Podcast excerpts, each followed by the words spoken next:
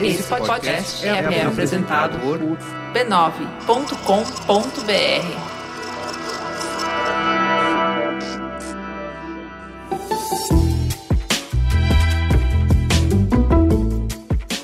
Mamileiros e mamiletes, bem-vindos ao nosso exercício semanal de respeito e empatia. Eu sou a Cris Bartes e essa semana eu vou improvisar com um monte de convidados para me ajudar a apresentar o Mamilos, porque a Juva Lauer tá fora. Mas esse continua sendo o seu podcast que faz jornalismo de peito aberto. Começo com a primeira dupla já no nosso recadinho do anunciante. Mamilândia, hoje eu trouxe uma trivia. Uma trivia para vocês. Vocês sabiam que o Bradesco, ele foi o primeiro banco a interagir e tirar dúvida das pessoas nas redes sociais? Lá em 2009, menina, tudo mato. Hoje eles estão em tudo quanto é lugar. Tem Facebook, Instagram, YouTuber, Twitter e até LinkedIn. É mesmo, Cris? Bia, você por aqui. Menina, eu tava passando aqui, eu vi que você tava sem a Ju. Chega aí. Posso chegar pra falar do Bradesco com você? Bora. Eu sempre recebo os spots pra gente incluir na pauta e eles sempre falam pra ficar de olho nas redes do Bradesco e não é à toa, porque é tudo muito organizadinho, é tudo muito... Sabe quando você vê um feed organizado e dá paz no coração?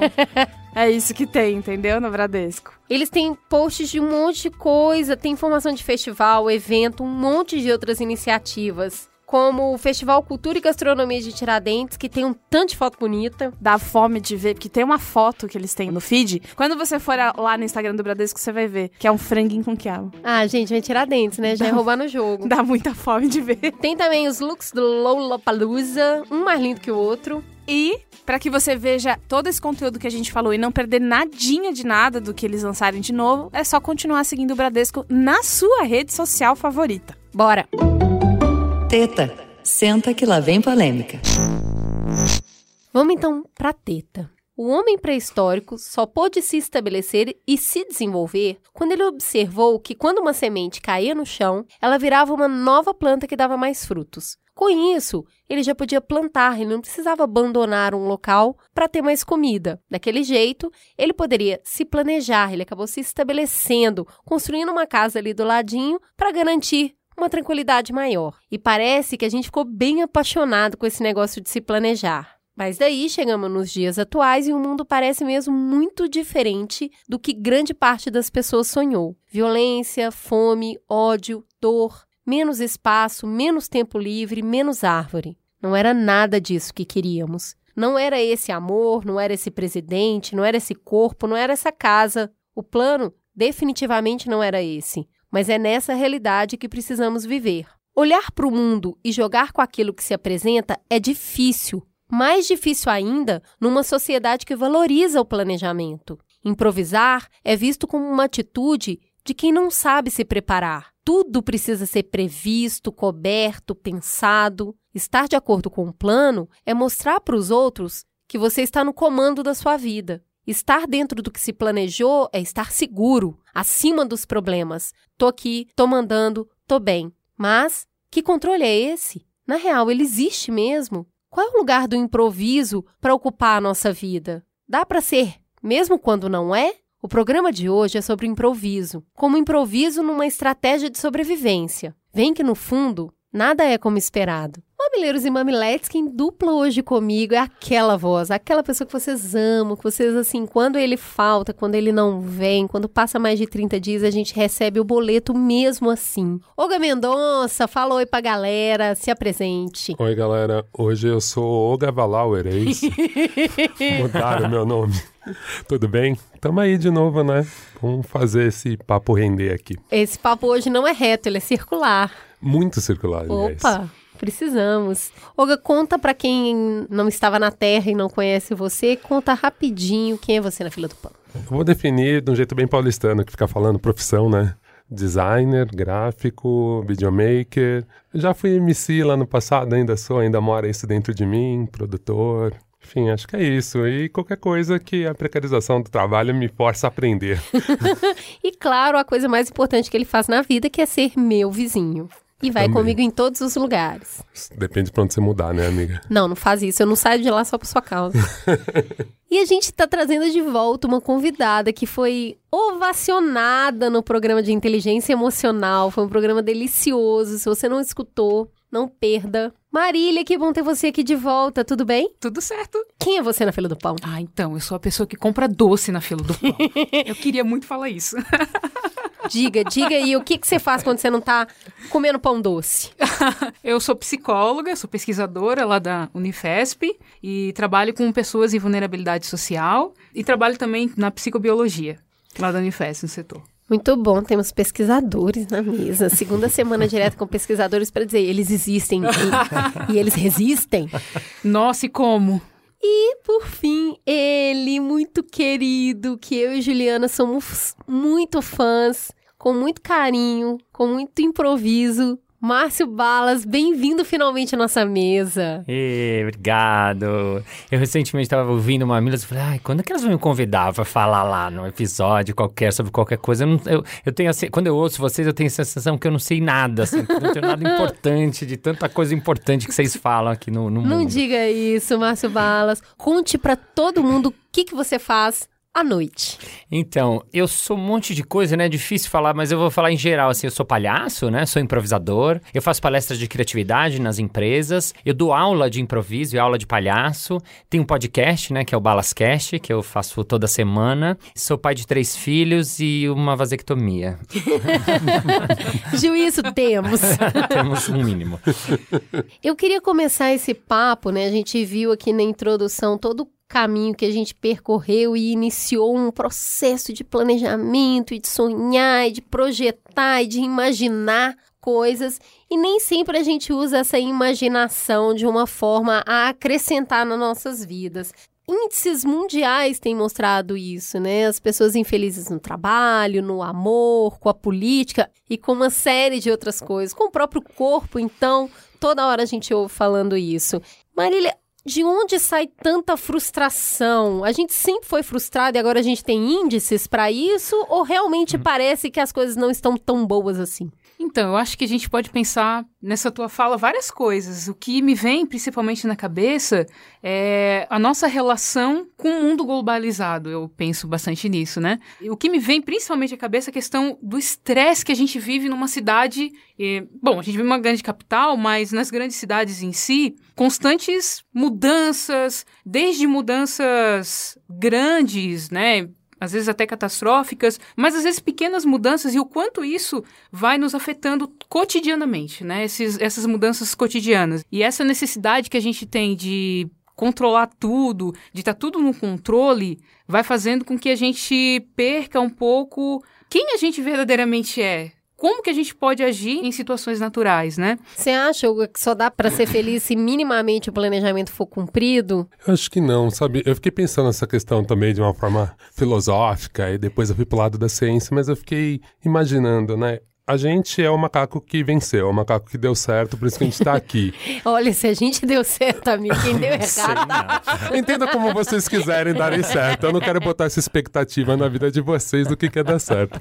Mas, em teoria, as outras espécies de homos que ficaram pelo caminho vão achar que a gente venceu alguma coisa. Eu acho muito louco ficar pensando nisso, né? A gente evoluiu porque a gente conseguia lidar muito rápido com problemas, principalmente com as necessidades que surgiam. Então, de certa forma, para mim é sempre uma coisa ist estranha, porque o tempo inteiro eu sou cobrado por entender que quem planeja já está, de certa forma, tentando prever o futuro, e ao mesmo tempo, essa habilidade que me tira essa ansiedade, essa habilidade de, putz, ser capaz de improvisar, de certa forma foi o que garantiu que a gente estivesse aqui. Então você tem uma necessidade, você é muito rápido para achar uma solução. E aí bate um pouco naquela coisa do que me define e do profissional e do lado profissional que manda muito na minha vida. No design eu aprendi muito isso, né? Você tem que entender, você tem que prospectar, você tem que já imaginar várias situações e achar uma solução criativa. Que de certa forma o Márcio aqui do meu lado vai poder discorrer lindamente sobre isso, mas assim, é muito louco como a sobrevivência está muito perto de você ser criativo e de certa forma, por que que a gente se cobra tanto, né? Por que, que a gente fica nesse jogo de achar que para eu ser seguro e para eu passar segurança para as pessoas, eu tenho que vender planejamento, né? O que você acha, Márcio, dessas questões, assim, como mistura para ah, você? Eu sou o contrário, eu vendo improviso, né? então, mas um pouco, primeiro uma coisa que acho que é importante quando eu faço palestra, eu faço muito universo de empresas, né? Então, muitas vezes as empresas têm muito medo disso, da palavra improviso, são desesperados, não, mas aqui a gente não tem improviso, aqui é tudo planejado, tal, né? E a primeira coisa que eu deixo bem claro é que assim, improvisar não é fazer qualquer coisa, não é gambiar não é fazer qualquer negócio, né? Aqui no Brasil, principalmente, às vezes está associado a ah, faz aí, improvisa qualquer coisa, de fazer um negócio mal feito. Não é disso que estamos falando, né? Improvisar essa nossa capacidade de lidar com o imprevisto, de adaptar, da gente uh, estar no aqui agora e resolver uma situação e tampouco tá uh, excludente, entra em embate com um certo planejamento. O lance é a gente entender cada vez mais, eu acho, na minha opinião, que a gente tem que começar a deixar a coisa acontecer, arriscar, se sujeitar ao imprevisto e lidar com ele, porque a gente tem capacidade, a gente é bom nisso, que nem você falou, eu concordo total. O ser humano, ele sabe fazer. Tem gente que fala, ah, mas eu não sei improvisar. Poxa, mesmo se você planejou seu dia inteiro, não vai sair tudo nunca do jeito que você planejou, né? Então, a gente tem essa habilidade, cabe a gente também ser cada vez mais hábil e, e melhorar nisso, eu acho. Né? É quando eu percebo ah, o desejo que a gente tem de organizar a vida e entender um pouco como que a gente pode passar por esse caminho, é um medo muito grande de sofrer. Então, assim, eu planejo para que eu não passe por intercorrências que vão me causar sofrimento. Ninguém acorda de manhã e fala, estou disposto a sofrer. Sim mas todo dia você sofre alguma intercorrência. A pessoa não chegou no horário, passou um carro numa poça d'água e espirrou água na sua roupa, você marcou duas reuniões para o mesmo horário. Eu sou bem boa nisso, inclusive. então, o que acontece é que quanto mais você planeja e quanto mais você tenta levar a risco aquele planejamento, é para ter menos sofrimento. O que acontece é que a energia e o quanto você gasta de espaço mental para manter tudo sob controle te faz sofrer muito também né? Então eu vejo muitas vezes, do mesmo jeito que a palavra improviso é utilizada de uma forma bem banalizada, né? Ela, ela é quase pejorativa. Uhum. O planejamento é usado de uma maneira que, na verdade, a gente não está falando de planejamento, está falando de controlar. Esse desejo de manter controle das coisas, né? E principalmente eu acho, na maternidade a gente tem muito disso, né? Esse negócio de eu não quero que meu filho sofra. Sendo que você sabe que a única coisa garantida é que ele vai passar uns perrengues, entendeu? E aí você fica ali tentando fazer um monte de coisa para que ele não sofra. Qual que é a dificuldade tão grande que a gente tem de aceitar a realidade que é do sofrimento, que é da não realização daquilo que a gente espera? Sim, essa sua fala me faz lembrar essa questão da ansiedade e do controle que você falou, praticamente, né? Mas principalmente essa questão de que, ah, eu tenho que me planejar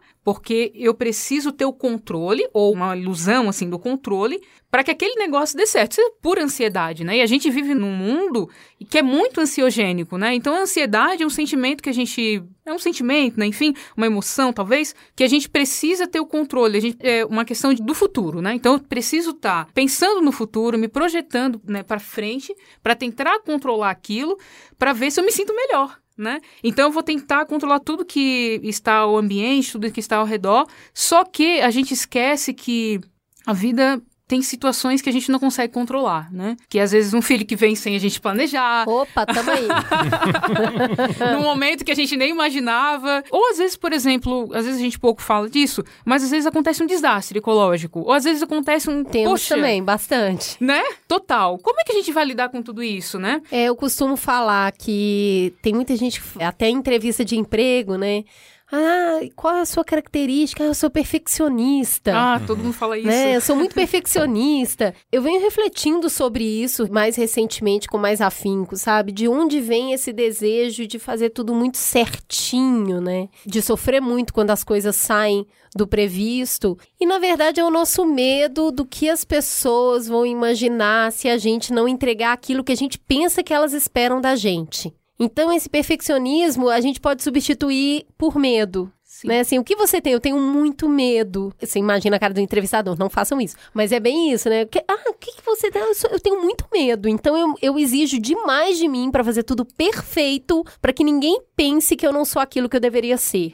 Então essa confusão aí eu tenho refletido muito sobre ela. O que, que você acha, Márcio? Quando você fala do sofrimento, eu tenho a impressão que quando a gente cai no imprevisto, a gente tem duas escolhas a serem feitas. Uma é eu aceitar, isso a gente trabalha esse conceito no improviso gente chama de aceitação, né? Eu aceitar que aquilo aconteceu e lidar com aquilo, ou eu ficar brigando com uma coisa que já é dada. Muitas vezes eu acho que o sofrimento acontece porque a gente não aceita que alguma coisa aconteceu e a gente perde tempo, nossa energia, a energia do outro reclamando de uma coisa que está dada. Às vezes o negócio já é isso. Então, a gente, quando trabalha no improviso, no meu caso, né, improviso teatral, é a gente saber que as coisas. Primeiro, a gente partir de um pressuposto que coisas vão dar errado. Esse é o princípio do improviso. E a gente não tem erro. Então, é uma regra que a gente tem no improviso: não tem erro. Por quê? Porque a gente está criando a coisa na hora e tudo pode acontecer. E o que acontecer, a gente vai lidar com isso. Então, se, por exemplo, eu dou exemplo, no, espetáculo a gente estava fazendo e tinha um personagem que chamava Paulo. E ele era o dono da empresa. E todo mundo, ah, senhor Paulo, senhor... E o improvisador desatento não, não ouviu que ele chamava Paulo. Ele entrou e falou, senhor Pedro, eu tenho uma, uma coisa para falar com o senhor. Nisso, deu aquele segundo da plateia toda, falou, ixi, ele era Paulo, chama ele de Pedro. O que, que a gente tem que fazer? A gente tem que jogar com aquilo, a gente não pode parar a cena e falar, oh, você não entendeu, tá todo mundo aqui chamando ele de Paulo, o nome desse personagem é Paulo, vamos começar. Não tem. Então, ele, então o improvisador que era o Paulo na cena falou, escuta, silêncio, não fala para ninguém que eu sou Pedro, ninguém daqui pode saber. Ai, que maravilhoso! Então, ele achou um jeito de. Né? Todo mundo riu, porque é divertido, o público gosta de ver achando essa solução criativa, né? Que nem você tá falando. E tudo se ajustou e a cena acabou sendo sobre um cara que ninguém sabia, que ele era o Pedro, que tava foragido e tal, tal, tal, tal, tal, tal. Então, assim, essa aceitação do que está dando errado, entre aspas, eu acho que ela vai minimizar ou tirar boa parte do sofrimento que a gente tem quando a gente fica querendo que a coisa aconteça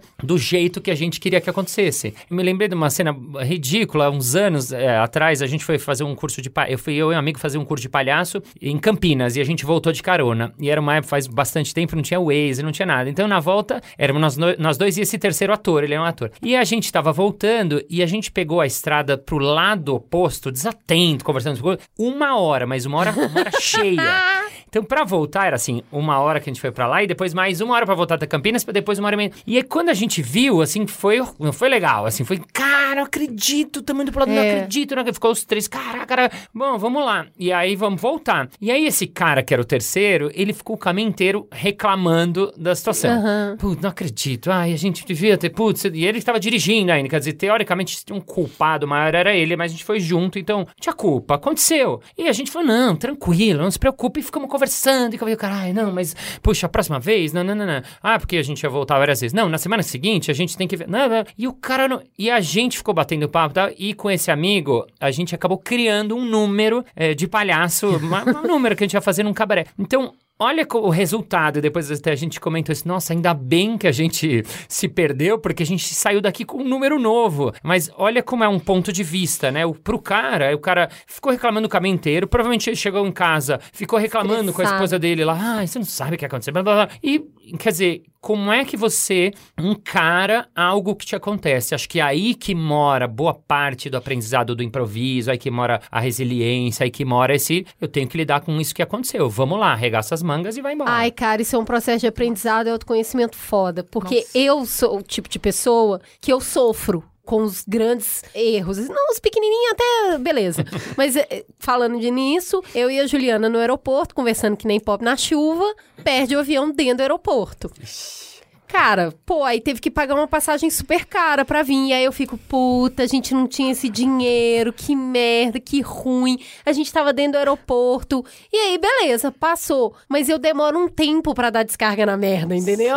Eu fico, puta, olha isso. E aí, eu descobri que eu tenho um, um ritual pra isso. Eu preciso falar. Aham. Eu preciso acolher o erro pra mim. Eu preciso Sim. falar, não gostei, eu tô sofrendo, isso foi ruim, tipo meu celular que quebrou, que eu ainda tô lidando com isso. Eu, não, não tô, não tô acreditando que esse negócio quebrou, que saco. E aí, beleza, isso passa. Então eu acho que passa por um processo de conhecimento, de você entender que aquilo tá te incomodando, então você localizar o incômodo, né? E que às vezes é corporal, você tá fazendo o gesto aqui, né? É, eu no tô- peito, né?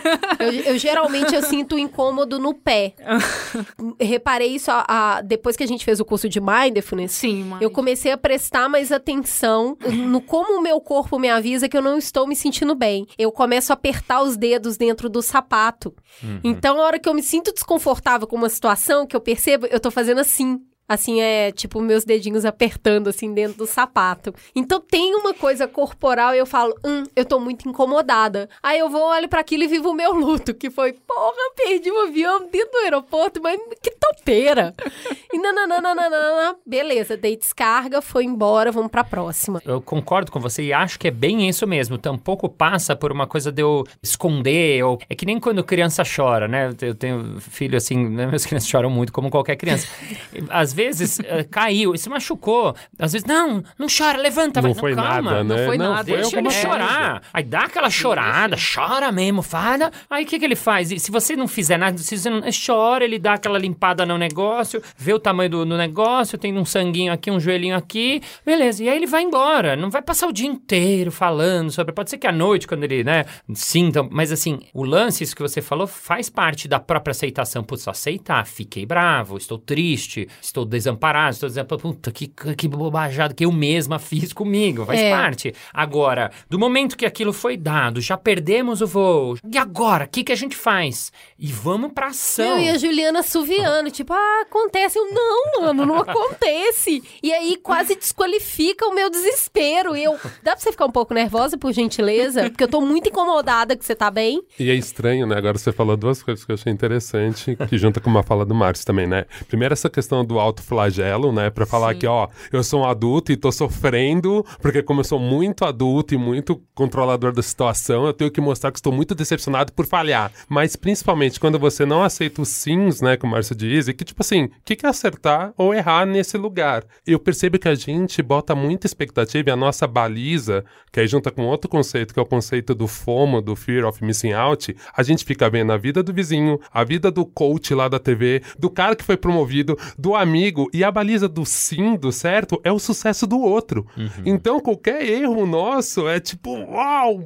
Puta problema. E eu sinto, Márcio também tem essa experiência, se quiser comentar um pouquinho, quando eu tenho que fazer trabalhos com o mundo corporativo, eu sinto muito que a cultura do empreendedorismo, e eu não sei se a maneira também tem essa percepção, ela tá aumentando na gente um pouco desse medo de improviso, porque a gente tem que dar um resultado muito claro, muito metrificável. Eu sinto nas empresas assim, que tem uma mistura, né? As- As empresas mais antigas têm mais a cultura do planejamento, eu acho. Do que as empresas novas, as mais recentes, elas têm mais essa coisa do errar, do errar, fail fast. Putz, isso é um conceito novo, de errar mesmo, e erra logo. Faz a experiência acontecer e erra logo e vê o que acontece. Eu sinto que as empresas antigas, principalmente, elas têm muita dificuldade com isso. Porque elas estão acostumadas a fazer planejamento. Às vezes os planejamentos das empresas são de 20 anos. E normalmente o erro de uma empresa gigante, antiga, é um prejuízo enorme. também. Né? Que eu entendo. O cara tem uma Claro. startup, tá ganhando uma grana do investidor anjo, tipo assim.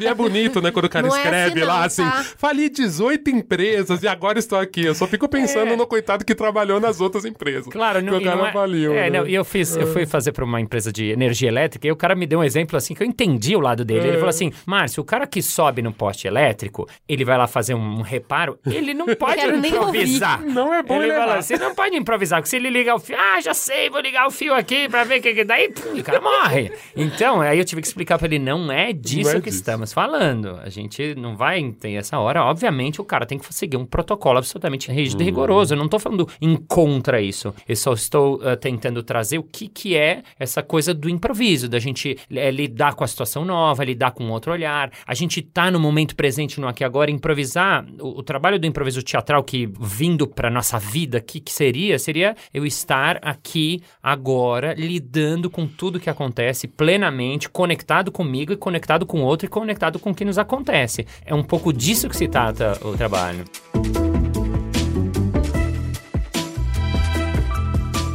Voltando um pouquinho nessa questão do erro, eu acho que todo mundo aqui, quem tá nos ouvindo também, já teve aquele negócio de deitar à noite e fica com aquele negócio que você errou na cabeça. Você não consegue dormir. Você fica, eu não acredito que eu fiz isso. Aí você vira pra um lado, começa a cochilar e o pensamento volta e te acorda. Eu tenho notícias para você.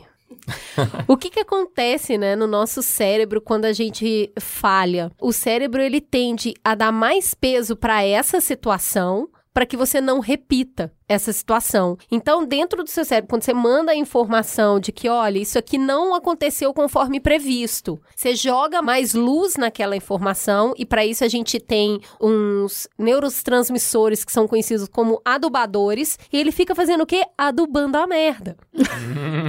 para quê? Para que você preste mais atenção nisso e não repita isso. Então, o exercício de realmente dar valor para aquilo que você precisa colocar o seu raciocínio é muito importante. Então, esses neurotransmissores adubadores, eles inclusive funcionam quando a gente dorme. Então, se você fica, eu tô aprendendo guitarra, então o tempo todo eu tô pensando na guitarra, eu tô pensando, eu tô pensando, na hora que eu durmo, os neurotransmissores vão no cérebro e falam: olha, ele tá com essa informação que é muito importante, vamos adubar. Então, você vai aprender isso porque é o que você tá mais usando. Agora, imagina se você só pensa na merda, o que, que vai acontecer?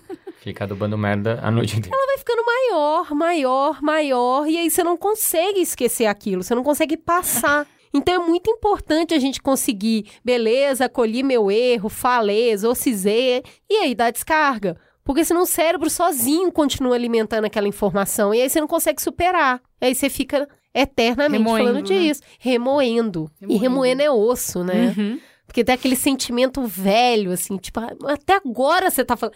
Quem nunca falou isso? Até agora você tá falando nisso, eu não tô acreditando. Fica naquela monoideia e se retroalimenta, vai se alimentando. Não, e daí você falou também, aí a pessoa vai lá, dorme. O sono é um, é um processo de consolidação da memória também, né? A partir do sonho, do sono, principalmente estágio REM. Aí que às vezes a gente tem vários pensamentos, vários, principalmente pesadelos, e acorda naquele, nossa, aquele ímpeto, nossa, a partir daquilo que a gente fez durante o dia, né? Fica muito confuso, daí a pessoa fica muito estressada no outro dia também. Não dorme direito, enfim, vai se autopunindo e às vezes vai seguindo um caminho meio complicado, às vezes de mais para depressão, enfim, e pode ter consequências durante o dia também e, e durante a vida, né? É, é a forma como a pessoa vai lidando, né? E é super difícil, porque a gente tá vivendo muito na sociedade do sucesso, e parece que o sucesso é nunca errar, né? Eu acho esse é um dos problemas, talvez, nosso da vida, né? A gente quer ser o melhor, quer acertar, quer ser I'm the best, né? E não tem nada de errado de eu querer melhorar e de eu querer progredir, de eu querer evoluir. O que eu acho que o, o- o trabalho do que eu aprendi no improviso que eu tenho que trazer pra vida é que, assim, a gente tem uma vozinha que mora com a gente na nossa cabeça, que é essa nossa vozinha julgadora. Essa voz julgadora, eu acho que ela é maléfica pra gente, né? No improviso a gente trabalha muito de tentar diminuir o máximo possível o julgamento. Esse julgamento todo mundo tem, todo mundo adulto. Né, a criança, né, os pequenos, principalmente, você vê que eles não têm, eles estão nesse sim o tempo todo, né, esse espírito do sim. Claro, não quer dizer que não pode ser dizer não, não pode dizer, mas assim, se eu, eu levo hum, meus filhos pra praia, eu, eu acho sempre isso muito incrível de ver, porque assim, eu chego na praia, vamos supor, viajei eu, meus dois moleques e minha filha. Aí foi o tempo de eu chegar, colocar o guarda-sol, colocar as cadeirinhas, colocar uma canga, e os três já, já tinham dado uma sumida ali, do- foram brincar. Brincar com quem? Com os amigos. Que amigos? Sei lá, os moleques que estavam ali perto. BFF. Ele, que que é, o BFF. E, assim, e, aliás, mas assim, e não é que você fala, não, mas você é super extrovertido. Não, dois dos meus filhos são bem tranquilinhos, não é que eles são de chegar e comunicar. Mas assim, eles, eu vejo que eles vão chegando e vão abrindo o radar, assim, já olhando, assim, quem interessa, o que que ele... E aí, de repente, já tá a turminha das três, quatro barracas formando uma galera, e a galera tá brincando. Aí, eu lembro, a gente foi viajar, né, e eles estão brincando. Aí tava rolando, tipo, ah, o coelhinho sai da toca lá, o coelhinho sai da toca. Aí, no- do nada, um deles grita, pega, pega, tá comigo! E sai todo mundo correndo, e já tá rolando pega-pega. Não tem assim, ai, o que que a gente pode... Ele já... Aí, o meu pequeno, que não tava entendendo nada, brincando, pegam ele, ele nem tá entendendo a brincadeira, mas é tanto sim, é tanta aceitação, é tanto... E ele já tava brincando, nem tá entendendo. E uma hora eles estavam uma turminha, minha filha veio contar, ah, a Julita, ela, ela é da Argentina, ela é muito legal. Eu não entendo nada do que ela fala, pai.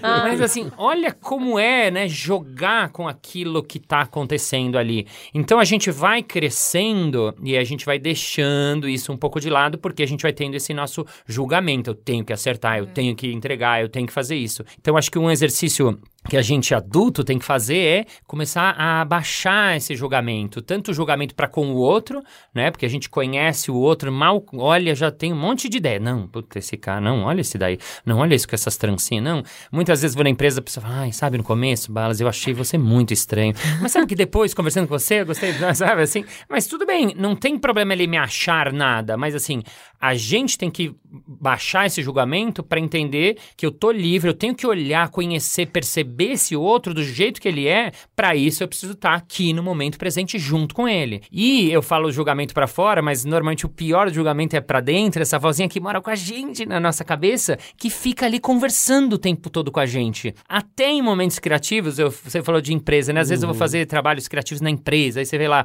uma reunião criativa, aí o, o, o, o diretor fala: Ah, vamos lá, ideias pro lançamento do sorvete no verão, vamos lá, ideias. Aí você vê a galera toda em silêncio, assim. Aí um cara fala uma coisa e você vê todo mundo, você percebe, né? Todo mundo na cabeça pensando, ah, será que eu vou falar tal coisa? Não, não vou falar. Será que eu falo? Ai olha, ele falou. E o primeiro ele fala, gente, eu vou falar, mas é besteira, tá? Isso, aí o cara já sai do. Já, tipo, ele já fala, é ruim o que eu vou dizer. Exatamente. Pra diminuir um pouco a ansiedade, Né?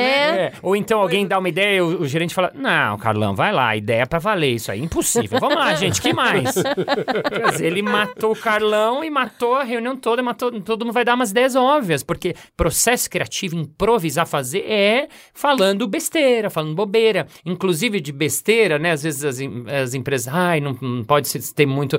As besteiras, boa parte das besteiras, das bobagens, elas são disruptivas. Por quê? Porque elas são, saem da norma. Por que, que a gente ri de uma coisa? Porque ela não é padrão, é algo que sai. Então, de repente, quando alguém fala uma coisa até em tom de brincadeira, eventualmente aquilo vai ser uma boa ideia. Então, assim, a gente tem que deixar esse espaço livre para as pessoas. Para isso, a gente precisa baixar o julgamento para com o outro e baixar o julgamento da gente com a gente. Claro, num grupo criativo, um ambiente bacana é esse. Quando todo mundo tem um julgamento baixo, a gente pode ser vulnerável, a gente pode ser quem a gente é. E aí, aí que acho que vai diminuir a depressão, vai diminuir né, o mal-estar no mundo. Se a gente, todo mundo aceitar como eu sou e aceitar como você é no mais profundo, aí a gente vai poder todo mundo ser livre, feliz e coloridos. Eu gosto muito de perceber que com 20 anos eu tinha um monte de certeza, assim, eu sabia tudo. Gente, eu dava tanto conselho. Meu Deus, como eu sabia tudo. Aí eu fui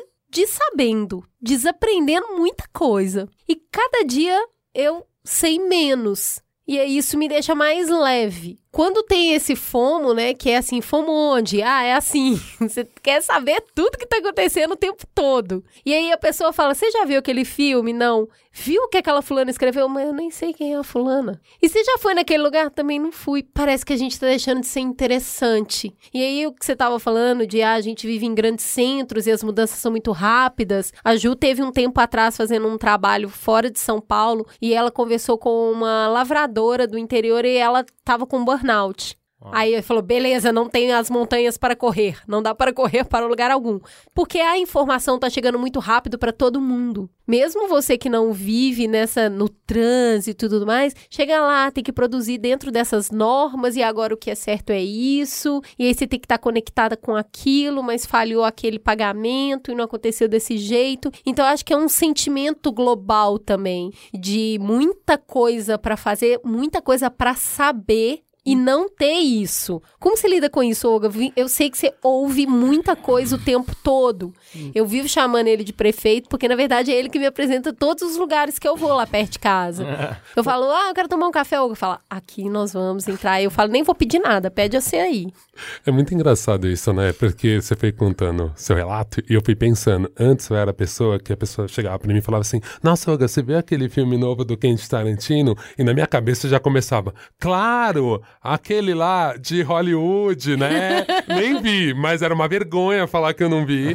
Hoje em dia eu já faço uma técnica que é diferente. Falei, cara, eu não vi ainda, mas o que, que você gostou? Aí, às vezes, até quando eu vejo que a pessoa é mais provocativa tal, eu falo assim, cara, eu não vi, mas eu ouvi falando tão mal. E deixa a pessoa contar um pouco, sabe? Então, às vezes, eu acho que o lance é ouvir mais mesmo, assim. Acho que é uma das técnicas, né? E teve uma fala do Márcio que me lembrou um conceito que eu levava um pouco pra vida, que era o conceito assim, cara, Vamos ser café com leite um pouco? Sabe, bem o, o filho mais novo, assim, tá entendendo porra nenhuma, mas tá ali. tipo assim, as pessoas te. Quando você é café com leite, quando você fala, eu não tô me importando em ganhar, às vezes as pessoas te dão as melhores informações, te dão a bola pra você chutar a sua vez, você não precisa correr. Então, às vezes, eu sou muito café com leite mesmo, assim, puta, que da hora, velho. E, e aí, vocês fizeram isso mesmo? Nossa, que legal. E agora você tá conseguindo tudo isso? Nossa, que demais. E aí você vai tirando as informações porque o cara não te vê, a pessoa pessoa não te vê como um competidor nessa corrida que gera frustração, né? Então, às vezes, uma das formas de eu lidar com isso é um pouco aí. Quanto ao fluxo de informação e que a gente tá recebendo tudo isso o tempo todo também, eu acho que quando você se coloca só de uma forma assim, entendendo um pouco que é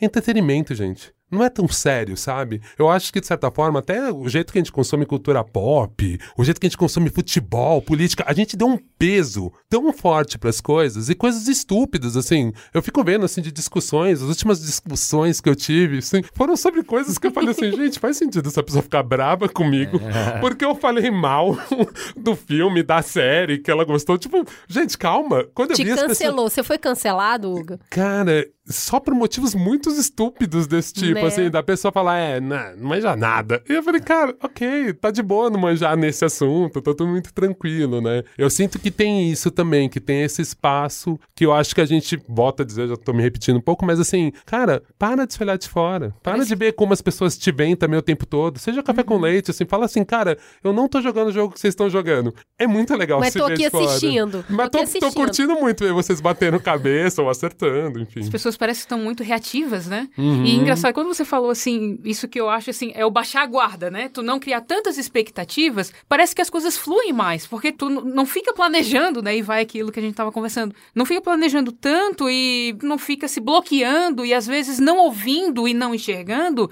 o que está ao, ao teu redor. E parece que as oportunidades acontecem, as coisas fluem melhor e a vida vai seguindo de uma forma mais leve. E sabe o que eu percebo, Maneira, também? Uma questão. Quando eu me boto nesse molde de ser o cara que faz as perguntas, isso levando pra vida profissional, tá? Às vezes eu consigo a meta clara que eu queria desde o começo. Tipo assim, cara, o que eu preciso entender é o que eu tenho que fazer e o prazo. é só isso que eu preciso entender. Pra eu saber se eu consigo realizar aquela tarefa, se eu consigo fazer dentro daquele espaço de tempo, se eu tenho mais. Mas é isso, quando você tira a pressão e tira tudo isso, você- é, tipo, eu me despedi de tudo. Eu também, eu não tenho essa preocupação de ir com a roupinha certa. Tipo, meu, que a pessoa vai achar desse maluco que chegou aqui de shorts. Eu uso shorts quase o ano inteiro, assim, são raros os dias que eu tô de calça. E assim, que chega esse maluco aqui com esses cabelos e tal. Eu falo, cara, eu já tirei essa preocupação da imagem, eu já aceitei que é a parte do meu branding. Ah, legal, eles não queriam um cara criativo. Se a pessoa chegasse vestido igual todo mundo, talvez É, eu não fosse. né? Então, assim, você vai aceitando as suas potencialidades, tira, tira várias preocupações e tenta achar. Por isso que eu falo, eu gostei de quando o Márcio falou, né? Não quer dizer que você é tão improvisador que você é um louco e você tá completamente fora da sociedade. Claro. Você tá dentro daquilo, você entende. Só que você tirou 10 mil camadas de preocupação e coisas que atrapalham e tentou se divertir com isso. Né? Outro dia aconteceu um negócio muito engraçado aqui, nessa ideia de dar perspectiva, né? A pessoa ligou aqui e falou: Mas vocês não postaram? Tinha que ter um post no Facebook, tal hora, tal dia, não subiu. tal, tal." Falei, mano, a Amazônia tá pegando fogo. E você tá desesperado por causa de um post de Facebook. Uau, é.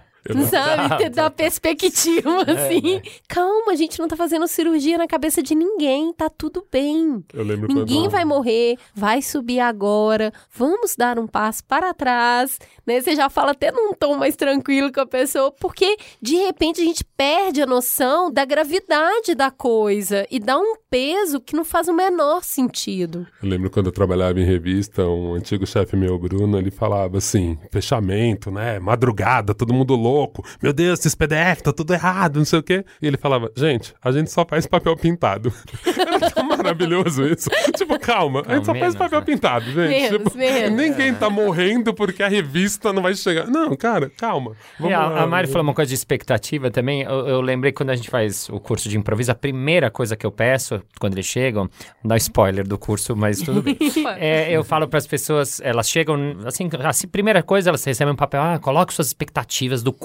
Então a pessoa fica lá, escreve, escreve, escreve, escreve um monte de coisa. Aí a gente vai pra começar o curso, senta em roda e tal, e daí eu falo para as pessoas, a primeira coisa que eu falo, eu falo, bom, quero cada um fale um pouquinho, tal, tal, tal, e assim, eu não quero saber qual é a expectativa de vocês, de ninguém. Primeiro, porque vai demorar duas horas todo mundo conta. Segundo, que eu aprendi com o tempo, à medida que as pessoas iam falando as expectativas dela, eu ia ficando desesperado. Falava, nossa, isso não vai rolar aqui. Nossa, isso não é de jeito nenhum. Nossa, esse cara vai no lugar errado. E aí, só que eu entendi também que as pessoas buscavam uma coisa, encontravam outra. Assim, nossa, eu achava que isso, mas isso. Então, o que, que a gente faz? Uma vez que ah, acabou essa primeira roda, eu peço pra todo mundo fazer um aviãozinho, diz, e a gente joga fora. Tem um lixão. Que E a maravilhoso. gente arremessa e joga todas as expectativas no lixo. Assim, é uma maneira de tentar falar: olha, zerem expectativas, não esperem nada, estejam aqui no momento presente e claro, quem vem buscar conteúdo, né? Às vezes eu faço isso na empresa, por exemplo, que eles querem um conteúdo e tem um conteúdo por trás disso, mas falam, bom, no momento agora a gente vai se divertir, brincar, jogar, estar aqui agora. Quando terminar essa parte, a gente vai para a parte que é mais mental. Aí a gente volta, né, pro neocórtex, volta pro outro cérebro. Aí a gente vai sentar, vai fazer o debriefing, que eles adoram nas empresas o debriefing.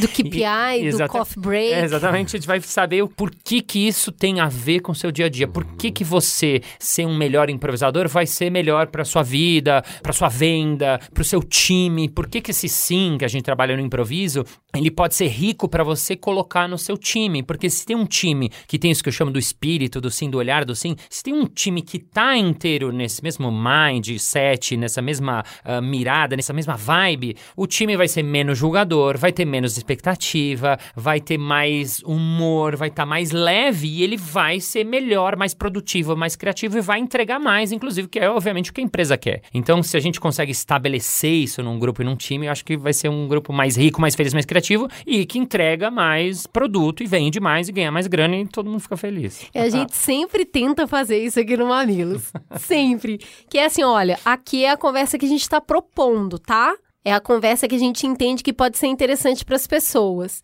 É muito interessante como vários programas a gente recebe uma crítica gigantesca de uma coisa que não está no programa. Uhum. Que é assim, ah, mas vocês não falaram isso, não Ah, falaram isso. sim. Eu acho que o convidado deveria ter falado tal coisa. Esse convidado deveria ter agido de tal forma. Sei. A gente fala, não, mas você pode falar sobre o programa, por favor? Sei, até... Né? Aqui, aqui dentro desse tempo que foi falado, o que, que você tem para complementar ou para considerar ou que você pensa diferente sobre o que a gente falou e não sobre o que a gente não falou? Então, eh, tem muito disso da expectativa, que é, dentro do que a gente está falando aqui, qual é a sua visão de mundo? E chegam muitos, a, a Bia tá aqui do meu lado balançando a cabeça, a Bia que trabalha com a gente, que é a produtora. Às vezes a gente lê um e-mail super bem embasado, não é coisa mal escrita, não. Muito bem escrita, de uma coisa que não estava no programa. Então, assim, tem muito dessa expectativa, né? Eu dou o play, eu sei o que eu quero ouvir.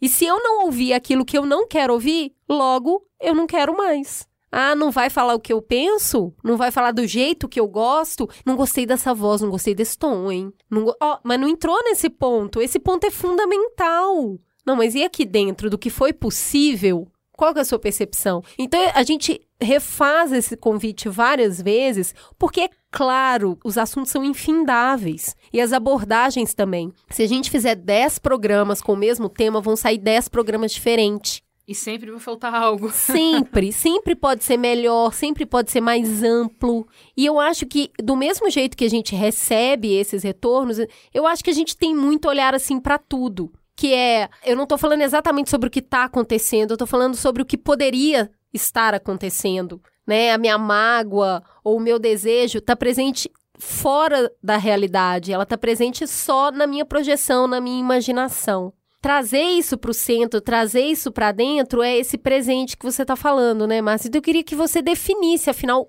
o que é o improviso. Ai, meu Deus. Vamos lá, vai, Pode vamos- improvisar. Tem esse, problema. esse programa sem pauta, você pode improvisar. Improvisar.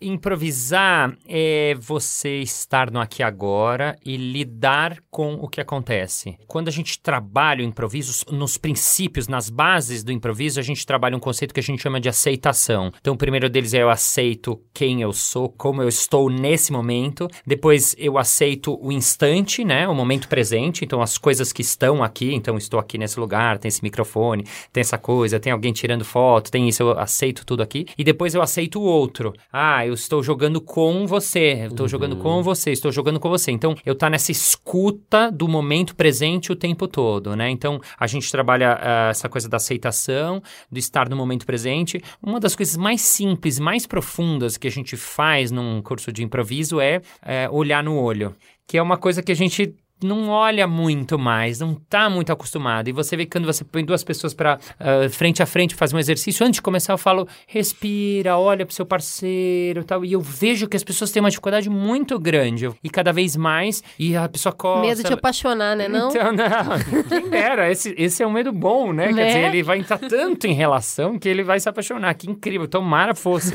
Mas eu acho que não, acho que a gente tem medo do outro, a gente tem medo da gente, a gente tem medo da vulnerabilidade, né? Também que é uma coisa, né, de eu aceitar, "Ah, meu Deus, eu sou assim, ele tá me olhando. Então, é, improvisar a gente construir a partir das ferramentas que a gente tem no momento presente, no aqui e agora. Nesse sentido, né, até se você for ver no, no jazz, por exemplo, no improviso musical, o cara não sai improvisando de um dia para o outro, não faz um jazz, né? Os caras estudaram anos, o cara domina aquele instrumento para ele depois fazer um, um, um- improviso de alto nível, né? A mesma coisa vale para qualquer coisa, no improviso teatral, que é o meu caso, e a mesma coisa vale para você fazer um programa, né, é, improvisado sem pauta. Você já fez quantos programas? Com a sua bagagem? Quanto tempo você estudou? Então você parte, a gente parte, improvisa a partir das nossas ferramentas. Então, nesse sentido, que eu falo que improvisar não é fazer qualquer coisa, a gente só improvisa em coisas que a gente domina, que a gente sabe fazer bem. Se você fala, Balas, improvisa aí uma, um desenho, uma dança, eu vou ser um fiasco, porque eu não sei desenhar e não sei dançar. Adoraria fazer os dois, mas não sei, né? Porque as pessoas perguntam, mas dá pra aprender improviso? Dá. Tem uma técnica? Exato, exato.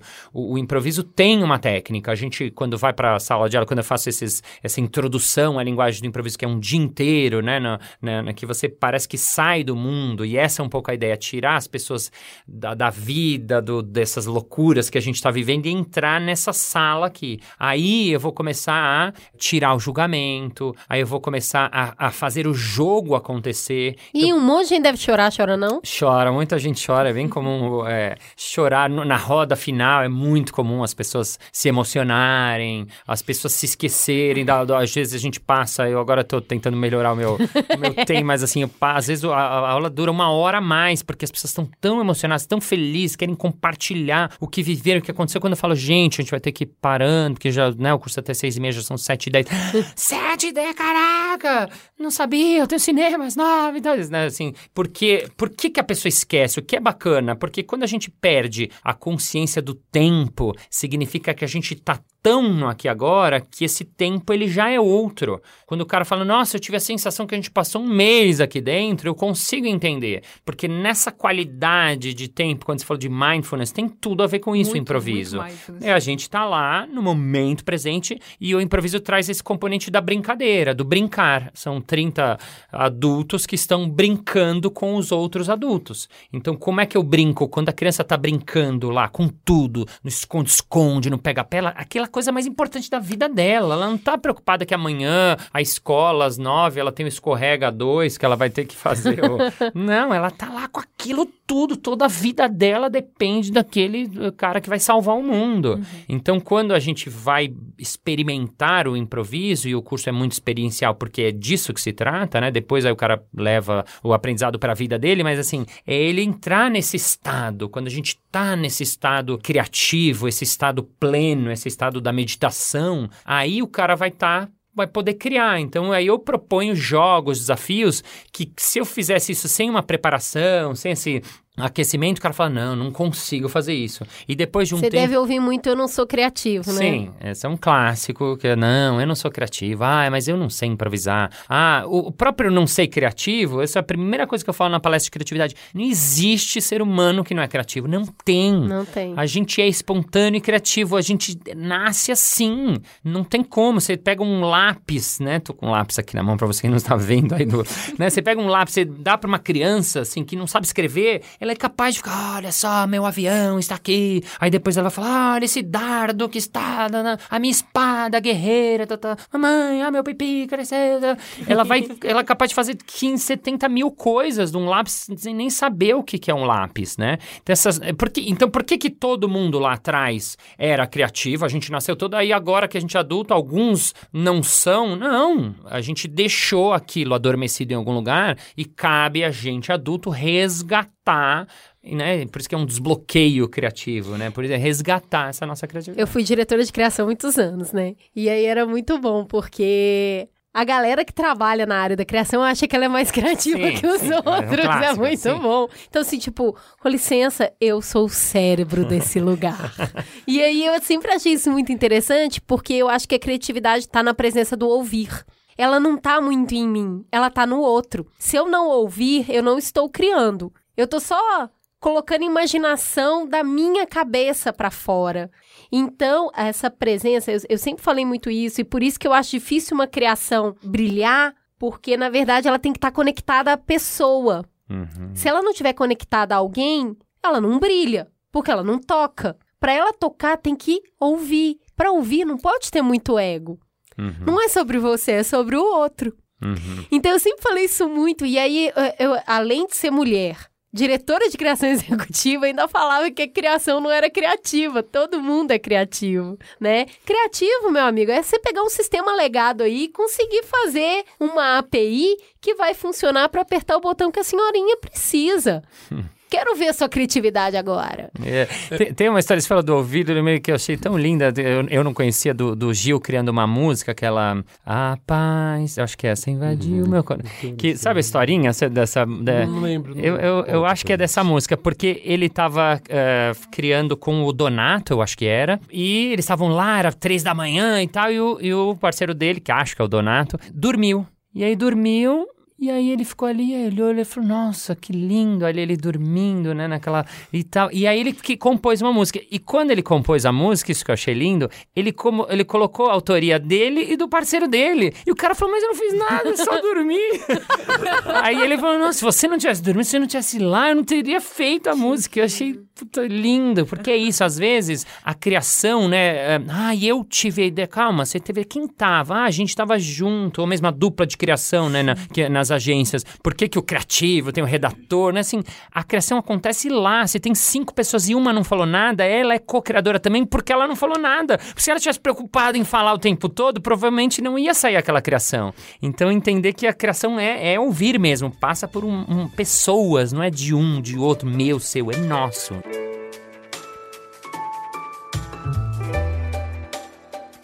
Eu acho muito interessante como a gente também valoriza muito esse sofrimento da criação, ou mesmo essa carga super intelectual, e às vezes as coisas têm uma parte intelectual, obviamente, e às vezes é uma coisa empírica, é sua, é, sei lá, remonta alguma memória que você tem do passado e você acha uma solução incrível, porque tava lá, tava você no quarto dois arame e você inventou, meu, um negocinho que abre a porta mais fácil. Enfim, é uma necessidade. Mas eu lembro de um trabalho que foi um pouco. Eu me confrontei com isso.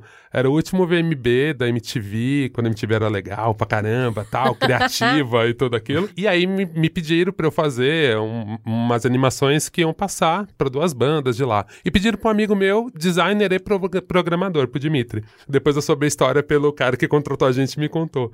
Um menino dividiu o estúdio com o Dimitri e ele falou assim: Cara, eu ralei, porque eu fiquei filmando, eu trabalhava na Abril, fiz isso como frila, fiquei filmando uns cone, porque uma das bandas era Cone Crew. Aí eu fiquei filmando uns cone na rua, depois eu fui fazendo animação quadro a quadro. Teve assim, durante uma semana eu dormi tipo duas horas, três horas, e ah, e, meu, mas vai sair a tempo, e o prazo. O Dimitri é programador, e aí ele ficou no estúdio, aí o menino que trabalhava com ele, falou, teve um dia que ele apareceu com um aquário, jogou um aquário lá, jogou uns pozinhos lá no aquário, filmou. No outro dia ele apareceu com não sei o quê. E no terceiro dia ele fez um negócio pra Karina Burr, que era o seguinte: de acordo com a Karina cantava, aparecia a letra da música, que ele disparava na hora, e ia modulando a fonte, ia mudando de acordo com que ela cantava. Tipo, assim, ele fez isso muito rápido. e pra mim era assim, eu vendo ele fazer e vendo ele testando, porque a gente tem um ensaio antes, eu pensando, caralho, velho, eu tenho que aprender isso, eu tenho que aprender essas ferramentas pra poder ser mais, fazer improviso e criar. Eu tenho certeza que o Dimitri já tinha alguma coisa, tinha feito algo parecido, ele falou, pô, pode ficar legal aqui. Se a Karina cantar e chegar em tal DB, a letra vai entortando vai modulando ali. Então, tipo, meu, ele criou um jogo, uma, quase uma técnica, um espaço onde o acaso poderia acontecer. E eu não, eu fui pro caminho oposto, eu fui naquele caminho do planejamento, do frame a frame, de desenhar cada coisa pra ser uma animação. E ao mesmo tempo fica nesse negócio. As duas coisas funcionaram, os dois trabalhos estavam ali. O meu sofrimento, de certa forma, me deu um alívio no final, que também é outra coisa que eu acho interessante da fala da Marília, da resiliência, né? Tipo, pô, às vezes o sofrimento é bom, aquela sensação de você saiu vivo, ela é ótima. A maioria das vezes eu me jogo nas questões assim, ah, que bom. Eu, eu sou viciado na sensação de tipo, sair vivo, ufa, não foi dessa vez. Né? A síndrome, Síndrome do impostor. soldado em combate. É, não é agora que descobriram que eu sou impostor, né? Então, eu acho também que é um outro ponto importante, mas eu acho que principalmente, e é um pouco do que eu via, né, assistindo os programas que você participava na televisão e no teatro, de certa forma também o, o improviso você também bota algumas regrinhas, né? Tem um ambiente que você cria, né? Sim, sim. Até as pessoas perguntam, quando eu fazia o programa na Band, ou as pessoas me veem no teatro ou na, na internet, as pessoas, ah, mas é tudo improvisado? É, é tudo improvisado mesmo. As pessoas desconfiavam muito que podia ter sido feito na hora. É óbvio que todos os atores que você vê lá têm uma preparação de improviso, um treino. A gente não fala ensaio, porque no ensaio a gente, né, normalmente no teatro se ensaia um texto, mas a gente treina pra chegar naquele estado de estou o melhor possível treinado, agora vamos ver o que acontece. Mas, por exemplo, os jogos de improviso, eles têm algumas regras e algumas balizas que eles ajudam a criação a acontecer. Agora, tudo que acontece que as pessoas veem na, na- no programa que a gente faz na Band, agora tá no ar, inclusive, ou na internet, ou no espetáculo que a gente faz lá de, de improviso, ele é é uma criação que acontece na hora. Mas, por exemplo, pra gente fazer um jogo, a gente faz um jogo de rima. Pra gente chegar nesse jogo, a gente treinou muitas vezes em sala. Hum, viu? Hum, não, não tá bom. Isso a gente podia. Aí depois que a gente treinou bastante, vamos experimentar? Vamos. Aí a gente vai e mostra pro público. Aí depois, quando acaba, a gente senta e fala: e aí? Pô, foi legal. Hum, isso aqui não foi bom. Olha, isso aqui, tá, tá, tá. Aí a gente faz de novo, vai refinando, refinando até que o jogo fica bom. Mas assim, é muita experimentação, colhe feedback. Experimenta, colhe feedback. É assim que funciona a criação. eu teve uma impressão também, ainda continuando nessa coisa da arte, né? Não sei se no improviso você tem isso. Eu lembro muito do. no- tem o rap, e no rap tem algumas categorias de freestyle. Então tem batalhas que um cara batalha com outro. Às vezes é tentando Ah, aquilo é ofender. bizarro, é muito estruturado, é muito rápido, meu Então, Deus. mas é muito interessante, porque mesmo Mas- nisso tem muletas, que a gente fala, tem muletas, tem técnicas, enfim. Mas você cria ali. Então tem batalhas que você combina, que às vezes você combina pelo Facebook, enfim, ó. Você e tal cara vai batalhar, você já prepara algumas coisas e isso é posto, é uma das regras dessa batalha. Óbvio que tem a parte de improviso, mas também nesse tipo de batalha, tipo, ok, você já sabe quem você vai competir, você já ficou stalkeando ele no Facebook,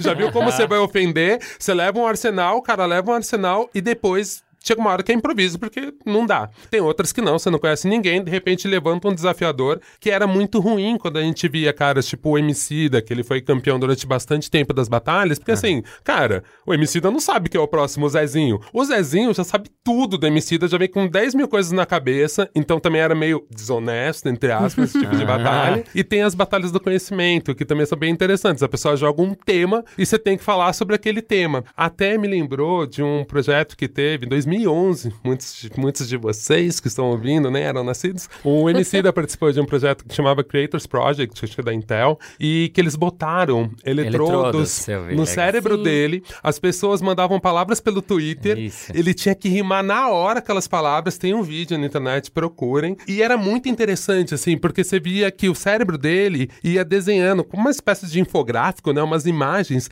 das áreas que ativavam o cérebro dele. Uau. Óbvio que o, o MC dele é realmente acima da média, Marechal, Genial. Kamal, tem uma galera que é muito, realmente muito avançada nisso. Mas era muito interessante pra quem sabe das técnicas, pegando algumas coisas que você fala assim, é, tipo, tem vários truques. O, o Max Biot tinha uma técnica que ele fazia do RG, ele pedia o RG da pessoa Ah, e aí ele ia fazendo improviso em cima do RG. Então é ótimo, porque, meu, você já vai criando um repertório que tá lá dentro e que é mais fácil de improvisar. Então a data, pô, você vê a idade do cara e já fala um acontecimento da Copa, por exemplo. Se o cara nasceu no ano de Copa, é fácil, você já te deu um, um tema, né? Então eu acho bem interessante também desmitificar um pouco essa questão tão mágica, né, que a gente bota do improviso, né? É, o la- E, e outra coisa é que só as pessoas que estudam muito e têm uma trajetória de vida intelectualizada podem improvisar. Porque se ela tem que pegar todo o estofo de tudo que ela sabe, de todos os autores, logo ela consegue trazer algo de novo. É tipo o MacGyver, sabe? Lembra do MacGyver que ele pega- pessoas jovens, vocês não sabem quem são o MacGyver, tá? Mas a gente tinha um seriado que passava na Globo, que o cara pegava um chiclete, um clips e um durex e transformava numa bomba. Era basicamente isso. Tudo, ele olhava para as coisas assim e ele pegava o fio do microfone, o brinco da Bia e um fiapo de cabelo do Márcio Balas e ali estava pronto um neurotransmissor. Era bem isso. E, ou seja, para conseguir fazer isso, eu tenho que ser muito inteligente, mas inteligente na categoria do estudo. Eu tenho que estudar muito. E aí eu e o Olga, a gente vive falando disso, né? Do conhecimento do saber da vida, do saber do corre. E eu acho que o brasileiro é um bicho que tem que ser muito estudado pela NASA mesmo, porque vai improvisar assim lá longe. É por isso que eu até acho, a gente no começo a gente falou a gambiarra como algo negativo, né? E, cara, sei lá, todo ano que eu vejo escola de samba, e às vezes que eu entrei em barracão, eu fico assim, caralho, velho, é muito foda. tipo, dá um orgulho, dá vontade de sair abraçando todo mundo sem falar nada, assim. Tipo, velho, como vocês fizeram isso? Vocês têm impressora 3D? Não. Tipo, a gente tem aqui três isopor, uma cola quente. Os caras com a cola quente, Cola velho, quente. faz tudo. Eu até fico brincando, air fryer e cola quente, velho. Porra, Acabou, não precisa de mais mais nada. nada. É o máximo de não tecnologia que eu preciso, né? Uma cola quente uma, e uma air fryer, eu tô eu tranquilo. acho que vivo na esses ilha saberes sozinho. da vida, eles ajudam a gente a improvisar muito. Quem veio do lugar onde o improviso nem sempre é uma escolha, né? É uma necessidade. Ela começa a ver o mundo como olhar de muita criatividade. Não, e até essa questão, né? Nossa, eu tô, tô indo bem longe nisso, que é um assunto que eu tô pensando muito esses dias, né? Quando a gente pensa em ancestralidade, mesmo como os povos indígenas, povos africanos, enfim, culturas mais antigas, passavam, né, o conhecimento sem ser pela linguagem escrita, ser na linguagem oral. É muito interessante você ver que todo mundo pode colaborar com a linguagem oral. Porque você vai contar aquela história, a próxima geração, ela bota uma camadinha de emoção, um pouquinho da experiência dela, e às vezes assim, cara, esse tipo de conhecimento também é tão rico. Óbvio que depois as pessoas querem usar método científico. Eu acho que tem coisas que é bom que alguém use, né? assim, né? Eu sempre fico brincando, né? O cara que fez a maniçoba, os, os 10 índios que morreram antes, porque tem que ficar um tempo pra ela não virar veneno, né? O cara que comeu no quarto dia, putz, morreu. É, então, você comer Mais no um quarto dia, você morre. Vamos deixar cinco? Que Acho que- tal? Vou no então. próximo deixar cinco. Eu acho legal ter algum tipo de método, mas muitas vezes esse excesso de método e de controle, ele acaba matando um pouco. Ou né? de só validar aquilo que vem da ciência metodológica, né? Uhum. Eu só acredito, ou só pratico, ou só respeito aquilo que vem do lugar do método. Então, sei lá, quando você pega um cara que pega uma caixa de isopor, coloca gelo dentro, tomba ela, abre um buraco e coloca o ventilador do outro lado e fala que é ar-condicionado, meu amigo. Palmas para essa pessoa, entende? Ela olhou pro mundo e falou assim: tá quente demais, eu vou fazer qualquer coisa para refrescar. E, ao- e ao mesmo tempo é isso, né? Não é, a gente sabe que a gente está num momento que é um momento muito delicado pra gente falar mal da academia, né? Muito pelo contrário, a gente precisa, né? Mas eu acho que é isso também, né? Quantas coisas da ciência a gente não viu que cientistas foram ver como os índios faziam e entenderam que naquela crendice, naquela coisa que a nossa avó falava, tinha assim um princípio ativo, ou na Sim, planta, né? exato. Então acho que realmente é combinar os dois mundos mesmo, né? É não desprezar o outro conhecimento, é não desprezar quem pensa um pouco diferente, quem Sim. tá vendo a questão maior, E vem né, a questão Mar? também do saber ouvir, do interpretar esse conhecimento que é o empírico, né? Que é o Uhum. conhecimento base.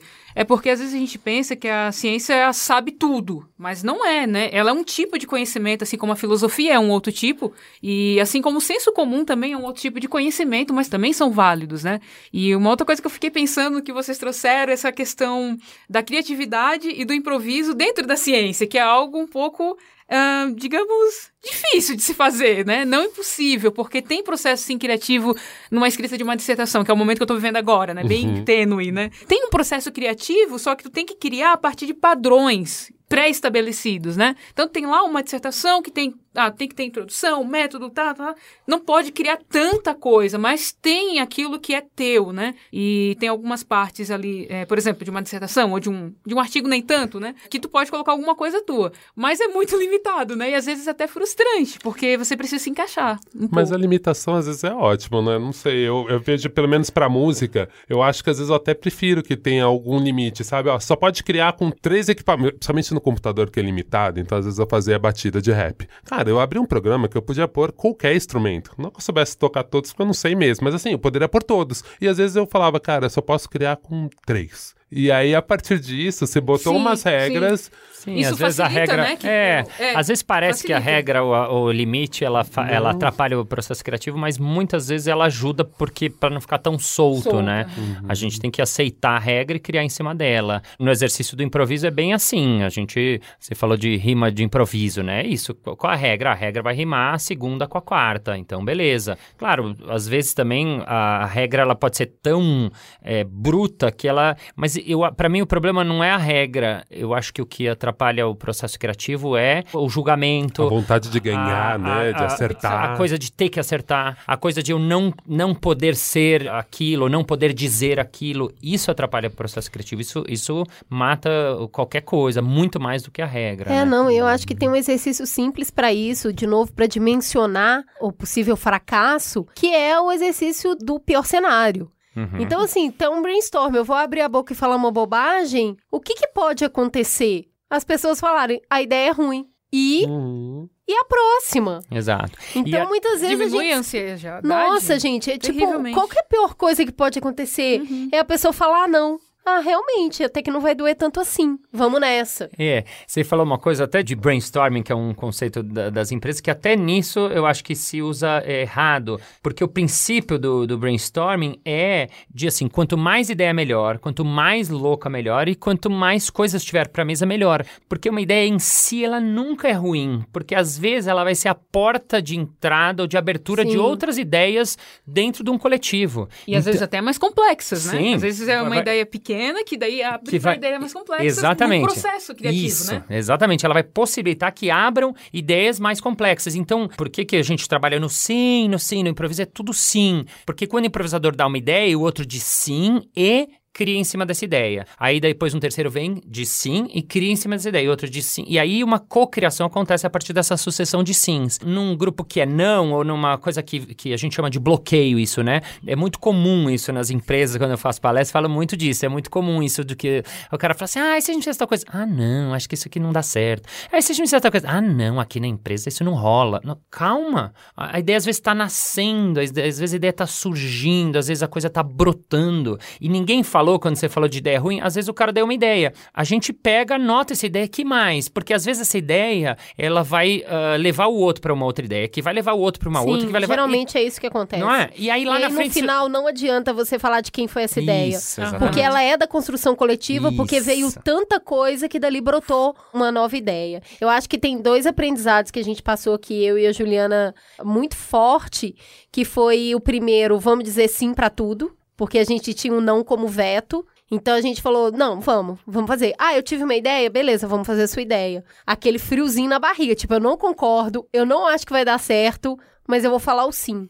E uma mais recente que a gente adotou, que é, deixa o problema aparecer. Que era assim, ai, mas e se a gente fizer isso? Pode ser que aconteça Ah. aquilo. Legal. A gente, beleza, deixa o problema aparecer. A hora que ele aparecer, aí a gente resolve. Por enquanto, a gente não tem um problema. Ele tá mapeado. Foi importante você ter falado. Porque pode ser que isso aconteça, mas isso não pode ser um entrave pra gente deixar de fazer. Uhum. Então é, ah, mas foi muito com a mesa, né? E se o cara não fizer a mesa no preço que a gente precisa? Ah, mas aí já é outro problema. Vamos resolver o primeiro, que é mandar pedir pra ele fazer mais barato. Se ele falar não, aí a gente vê o que que vai fazer. Então, eu acho que nas relações pessoais, muitas vezes a gente deixa de se expressar, deixa de se colocar, porque a gente já tá prevendo o que que o outro vai responder. Então, ah, eu tô apaixonada pelo cara, eu não vou falar nem a pau, porque eu não sei a reação dele. Uai, o problema é dele. O meu problema é que eu tô apaixonada, preciso contar. O que ele vai fazer com essa informação aí já é com ele, entendeu?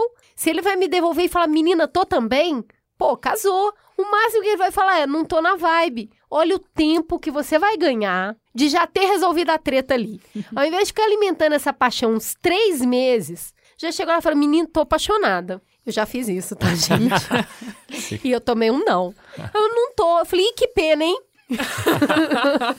Mas- Deu ruim. Você, você- você falou da primeira coisa que você falou, você e a Ju, que é muito legal do Sim, que é um, exer- um exercício que eu proponho de- quando me pedem dicas criativas ou em fim de curso, né? Eu passo alguns exercícios para as pessoas fazerem em casa. Eu proponho de fazer, de você experimentar fazer o dia do Sim. O que, que é o dia do Sim? Esse dia você acordar e falar, bom, hoje vai ser o dia do Sim. Tem o meu caderninho ali e eu vou tentar falar sim para todas as propostas que me chegarem ho- hoje nesse dia. Todas. Então, você tá no seu trabalho, no seu almoço, ah, vamos comer sushi. Ai, mas eu não como. Sim. Aí você vai lá e eh, não quer dizer que você. Aí você acha, acha uma coisa no carro, se vira, mas assim, vai lá. Ah, vamos tal lugar. Vamos. Ah, faz isso, faz essa coisa pra mim. Ah.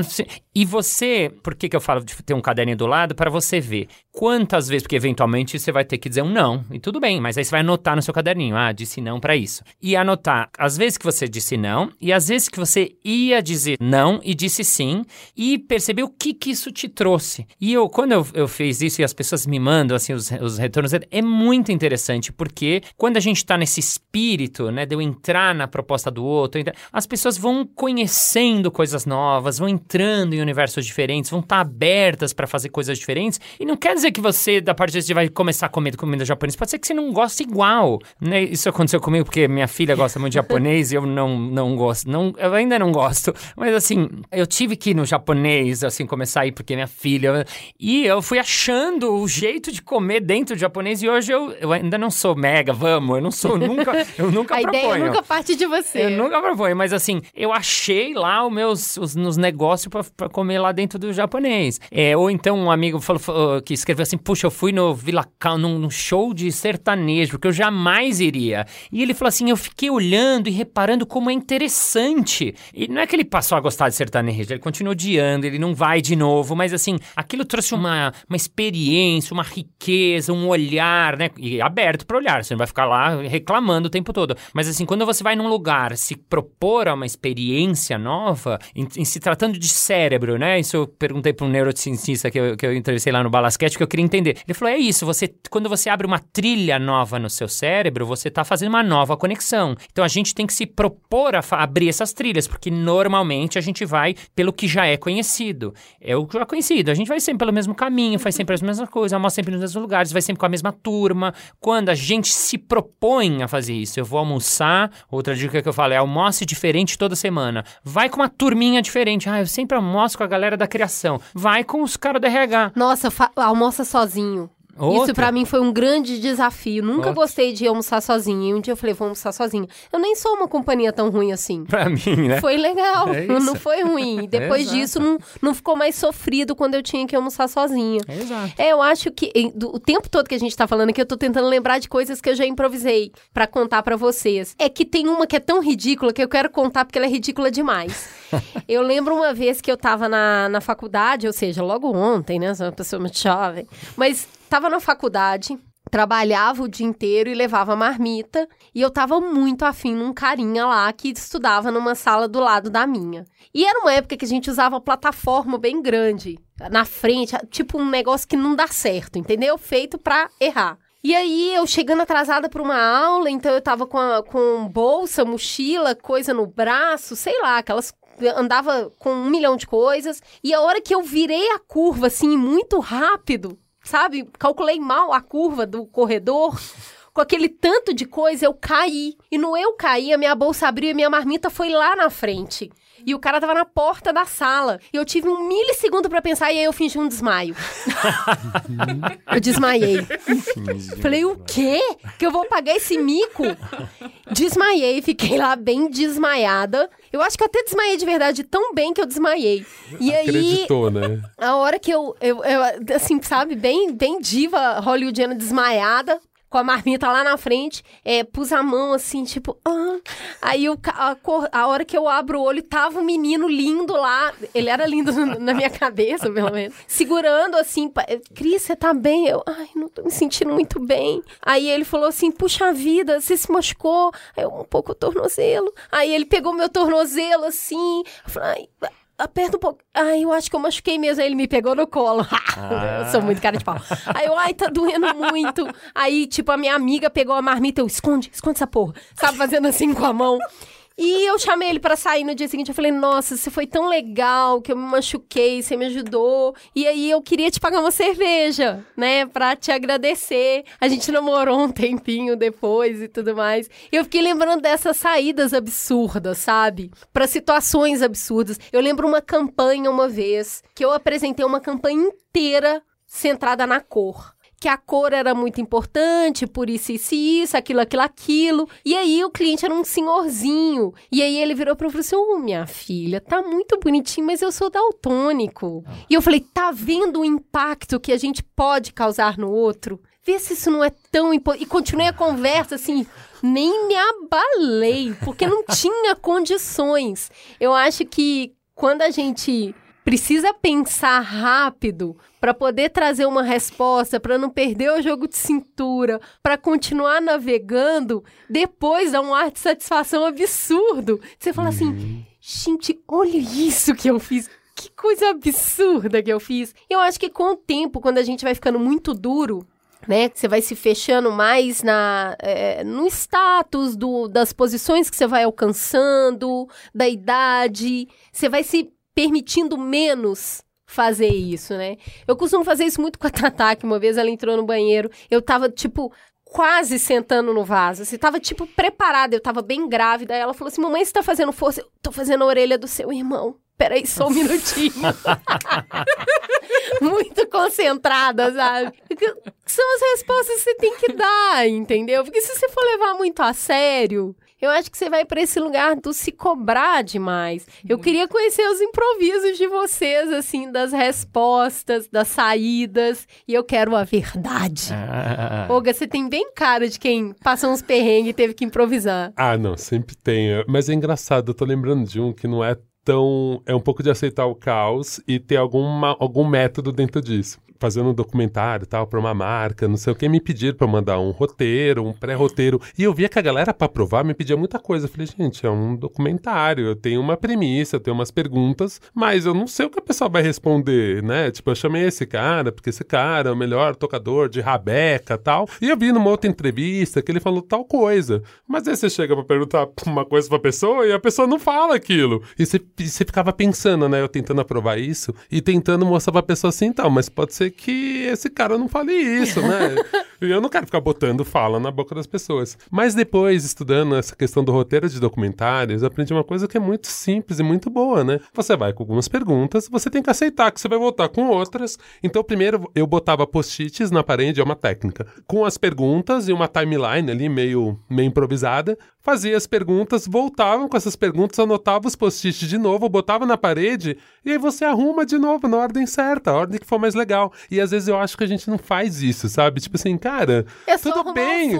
É só arrumar de novo, é só fazer de novo, sabe? Às vezes eu fico vendo que a gente acaba não fazendo isso. E uma história que eu lembrei que foi muito boa, assim, uma entrevista quando eu tinha banda tal, Projeto Manada era o nome. E aí eu lembro que a entrevistadora chegou e falou assim: Não, achei muito incrível esse nome da banda, né? Um grupo de rap, assim, né? Porque são vários manos, né? Então é tipo um coletivo de mano. A entrevistadora foi falando, me dando a melhor resposta. Eu assim, isso, isso mesmo, é um coletivo de manos. E ela pirando na resposta e dando a resposta. E às vezes eu falo que realmente essa questão de ouvir, porque não era, né? A gente, eu tinha, enfim, quando eu tinha pensado no nome, eu tinha pensado mais no elefante pelo fato do elefante ter uma puta memória. Então assim, pô, um MC precisa ter uma memória muito grande pra lembrar das letras. E tinha pensado do elefante ser um bicho que ele é muito calmo em teoria, mas quando tem um estouro de uma manada, então quando ele fica bravo, ele é muito potente. Mas nem tinha ido pra esse do coletivo de mano que era o mais óbvio. Então às vezes é isso mesmo, assim, ouve, ouve as pessoas, porque elas já estão te dando a resposta, né?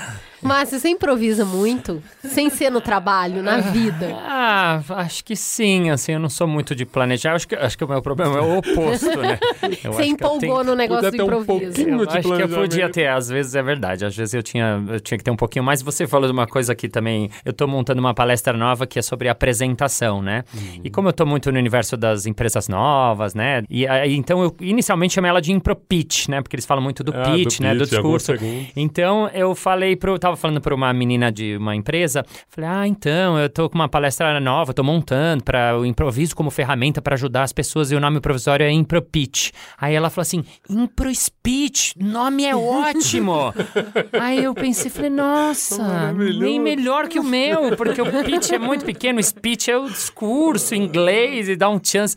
E aí talvez minha palestra nova vai ser, ela nem sabe que ela deu o nome da minha Agora palestra. ela sabe. Agora, dá um sabe. crédito pra ela, né? Igual Tomara que ela não músico. Ouça Mamilas. Vai vir creditada, né? Tomara na que na palestra. não ouça Mamilas. Marília, e seus improvisos? Qual, qual deles Então- são publicáveis numa Então, eu tô tentando lembrar de alguma coisa e me deu um branco, gente. Inventa, improvisa, conta a história dos outros. Ó, eu- caramba, eu vou fazer aqui uma coisa que talvez eu, o que- a única coisa que me veio na cabeça é um pouco da história assim da, do meu irmão, que a minha mãe quando foi fazer o exame e tudo, achando que tava com pedra nos rins, né? Aí tá, daí foi lá, viu tudo direitinho. Não, senhora está grávida. Quê? Uau. Não, não posso. Eu Era o terceiro filho. Aí olhou assim. Não, mas não pode, tem alguma coisa, né? Enfim, daí veio meu irmão, que hoje tá com 23 anos, né? O Fabrício vai até me Pedrinha.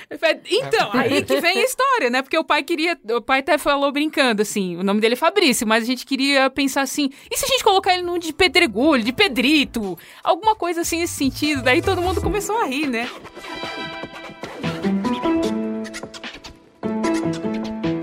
Eu acho que esse olhar do sim, que é posto isso, o que eu faço, é o exercício que a gente pode propor mesmo pro dia a dia, né? Já que eu perdi o ônibus, o que, que eu vou fazer durante o tempo que eu vou esperar o próximo? Já que eu fui demitido, aonde eu quero trabalhar agora? Já que eu tomei o pé na bunda, o que, que eu faço com isso? Inclusive, eu queria dizer que esse pé na bunda que eu tomei, que eu cheguei e falei que eu tava apaixonada, o cara falou, ixi, não tô. Eu falei, ó, que pena. E eu voltei pra casa, tomei um, um vinho ruim e no outro dia eu tava tudo bem, next, assim, porque eu acho que muitas vezes a gente cozinha os sentimentos com medo da reação das outras pessoas e o medo de se mostrar muito vulnerável e a gente sofre do mesmo jeito. Porque ficar lá remoendo isso e tomar um não, eu acho que é seis por meia dúzia, né? Podia ser um sim, pelo menos corri o risco do sim. Mas já ouvi sim também. Mas pra gente finalizar, eu queria que você propusesse pra gente aqui um exercício de improviso e vamos ver se a gente é bom nisso. Uau, um exercício de improviso. É, vou fazer um exercício que chama História Compartilhada, onde cada um, a gente vai criar uma história, nós todos, cada um só pode falar uma palavra, uma única. Mesmo artigo, preposição o, a, de, só vale como uma. Então, Marília vai começar falando o nome do personagem. E aí eu vou falar, então, por exemplo, Joãozinho, foi, para, ah, e a gente vai tentar fazer uma historinha entre todos. Pode ser? ok, vamos lá. Vamos lá. Então você começa falando o nome de um personagem. Erivaldo. Era, Grande. Por quê? Não. tomava, Jeito. Mas Um belo. dia, Acordou. feliz. Da. vida. Pois. Grande. Elefante. Ele, Comprou. Uai. Por quê? ele, Vendeu. Circo. Mais. sua, Esposa. Não. Gostou. nada. Do. Preço. Então. Ela Reclamou. Muito. Depois. disse. No Twitter. Twitter.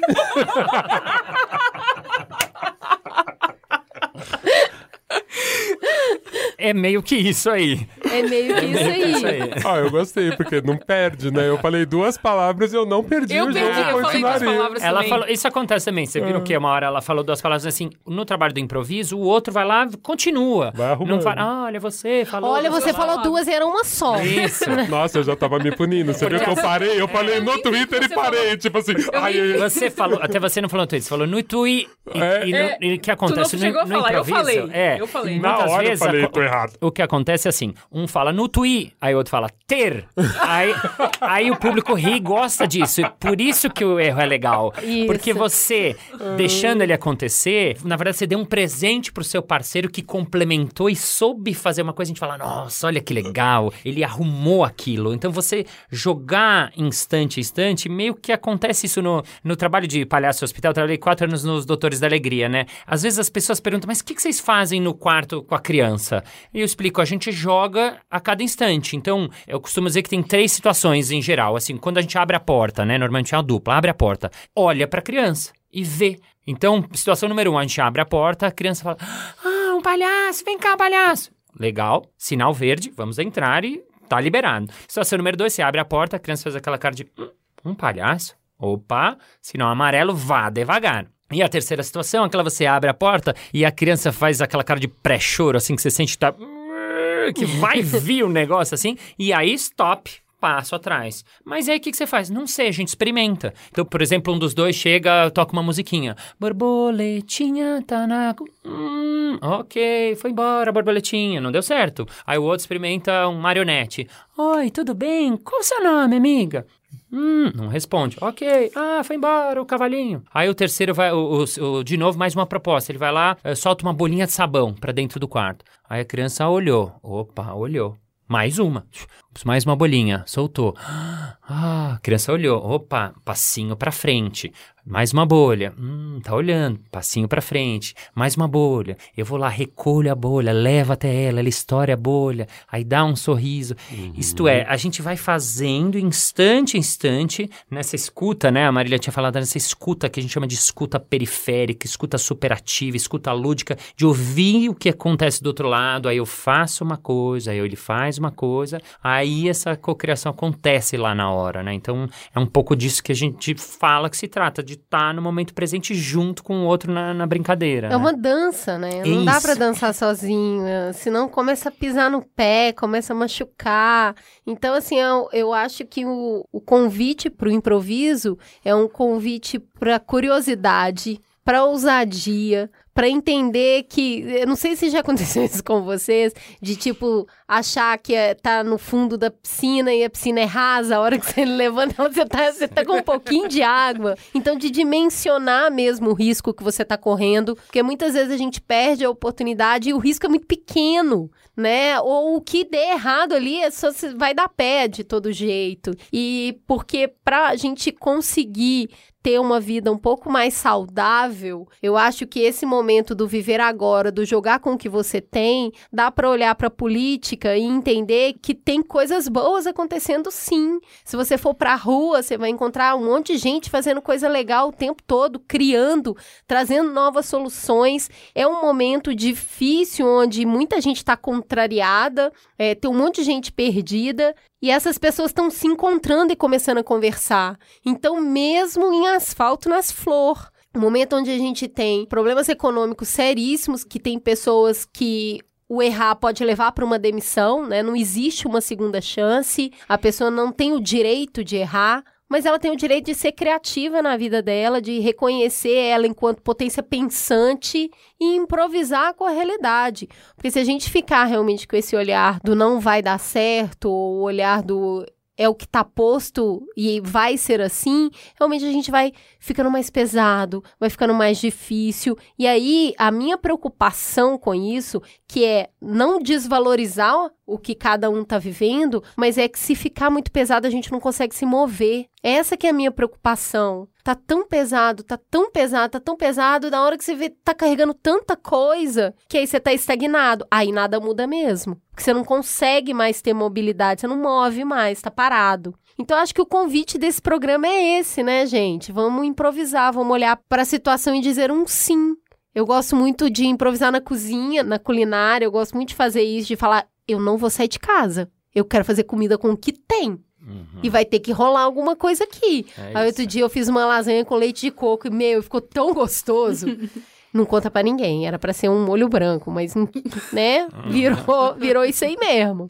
Então, eu acho que essa ousadia, ela traz mais conexão da gente com o corpo, com o outro, com o alimento, com uma série de coisas, né, que você vai tentando, experimentando e vai falando, olha, menino, não é que ficou bom isso aqui ou ficou ruim demais. Mas é isso, o risco é pequeno, sabe? Realmente a gente está num momento bem difícil, a gente sabe de tudo, todos os movimentos de resistência que a gente está fazendo. E eu acho que é um momento também de aprendizado mesmo, de se juntar, de olhar para o outro. E volto a reforçar o que eu disse antes, assim, gente, vamos ser um pouco café com leite na vida, sabe? Vamos deixar para ser sério e presente, super, né? Nos momentos que você precisa. Agora, assim, na maioria das coisas, cara, a gente pode ser mais tranquilo, não se olhar com esse olhar tão crítico, porque ele atrapalha a criatividade e atrapalha a improvisação. Marília, e essa saúde, como é que a gente cuida dela? Ah, eu acho que a gente pode pensar um pouquinho nesses conceitos de resiliência, porque nessa parte de improvisação a gente aprende a ser resiliente, né? Tem coisas que a gente aprende na prática, né? Mas eu concordo também um pouco que, nesse sentido que o Olga vai falar, e um pouco isso que tu falou, né, Cris, dessa questão de deixar as coisas mais leve, de não ficar criando tantas expectativas que a gente tinha conversado, que o Márcio também é, tocou nesse assunto. Às vezes sair um pouco, sem a pretensão de. Às vezes eu faço muito isso, né? É, às vezes eu saio sem destino. pego o Uhum, ônibus, uhum, pego o metrô. é eu não tenho destino nenhum. E faz um bem danado, gente. Às vezes, principalmente nesse, nessa tensão que eu tava descrita, me fez muito bem esses momentos. E realmente, eu acho que é um momento que daí eu tiro um pouco desse peso. Não, esse momento eu vou deixar pra mim. Eu vou me curtir, eu vou fazer o que eu quero, vou abstrair. E aí, eu- quando eu volto, eu volto um pouquinho mais leve, né? Acho que pode ir nesse caminho. Boa, Márcio. Eu quero tentar fazer um improviso. Eu que- eu quero que vocês falem cada uma palavra pra mim, duas até. Quaisquer, uma palavra que vem na sua cabeça pra eu fazer, vou tentar fazer uma, uma coisa de improviso. Felicidade. Felicidade. Cris. Arroz, Som. Som. Você. Luz. Luz. feijão. Feijão. Preto. Preto, tá bom. Eu vou tentar fazer Nossa, uma, uma, uma, uma poesia, assim, né, de improviso. Mas pode ser ruim, como sempre, improviso a gente brinca isso, né? Pode ser incrível, pode ser horrível, né? Vamos lá. Ah, estamos aqui nesse podcast. Eu não estou aqui todo dia. Tentarei agora fazer uma poesia. A gente anda aqui, anda por toda a cidade, buscando o quê, meu Deus? Buscando a felicidade. Tem gente que é do agora, tem gente que é do depois, mas ninguém dispensa um bom feijão com arroz. Tem gente que é ruim, tem gente que é bom, mas a gente adora dizer DJ, solta o som. Outro dia eu me feri e rolou um pouco de pus. Foi a única rima que eu achei para rimar com luz. tem gente que olha de longe, tem gente que olha de perto. Tem gente que é branco, tem gente que é preto. É, é por isso que eu digo que a gente tem que ter vida ativa. A gente falou aqui para baixar a expectativa, dizer muito mais sim e sair logo do não, porque a gente tem que trabalhar a nossa aceitação, olhar para coisa de jeito, olhar para coisa de frente e saber que uma coisa resolve é a tal da cola quente. E é por isso que eu digo, parem com os vacilos, ouçam esse podcast que se chama Mamilos. Muito bom, muito bom. É isso aí. Com essa, vamos para o farol aceso. Farol aceso.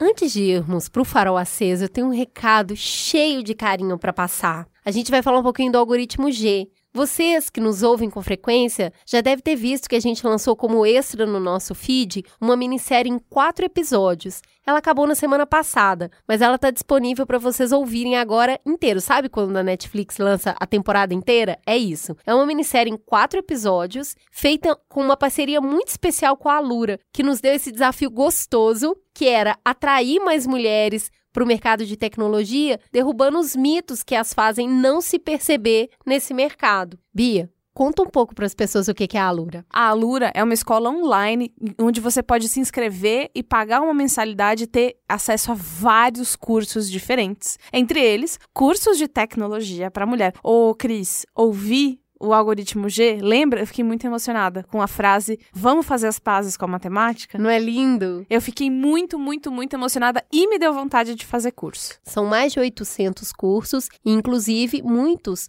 são ministrados por mulheres. E é tão legal falar disso, principalmente agora, porque o dia 13 de setembro é comemorado o Dia do Programador. E dá para dar parabéns para nossa apresentadora Roberta Arcoverde. Sim! E para que cada vez mais mulheres possam celebrar essa data e quebrar paradigmas na carreira de desenvolvimento, a gente tem uma oferta especial. A gente está convidando vocês para entrar, conhecer o curso e usar o cupom do Mamilos para ganhar um desconto e iniciar aí a sua jornada, a sua empreitada para entrar no mundo da tecnologia. É você em alura.com.br barra promoção barra mamilos e fazer as pazes e descobrir um novo caminho na tecnologia. Vai lá, ouve os quatro episódios lindíssimos com a Roberta Arcoverde e aproveita para conhecer os cursos e planos para estudar na Alura.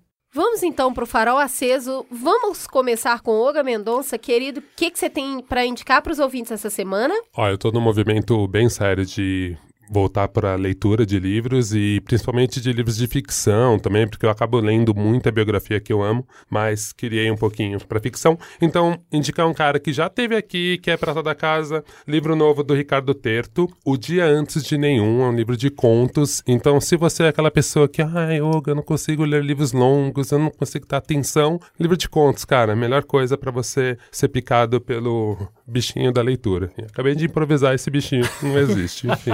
tipo bichinho do teatro. Segundo livro é o livro do Paul Beach. Eu já, já indiquei o primeiro livro dele, que saiu pela Todavia, que era O Vendido. Lançou o segundo livro dele agora, que chama Slumberland, A Batida Perfeita. Procurem, veja a sinopse, é bem interessante, estou começando a ler agora. E última coisa rapidinho, Angela Davis vem pro Brasil novamente. Vem, Angela, come-te o mamilos. Né? Vai rolar um seminário aqui no Sesc Pinheiros, então para quem for de São Paulo, quem estiver perto ou quem tiver uma graninha para vir, venha, do dia 15 ao dia 19. Vai estar tá a Patrícia Hill Collins, a Silvia Frederick, o Michael Lowe e a Angela Davis. A editora Boitempo vai lançar um novo livro dela, que é uma autobiografia. Eu que amo biografia adorar ver. E é isso, gente. Só repetindo: dia 15 a 19 são seminários que vão rolar o Seminário Internacional Democracia em Colapso.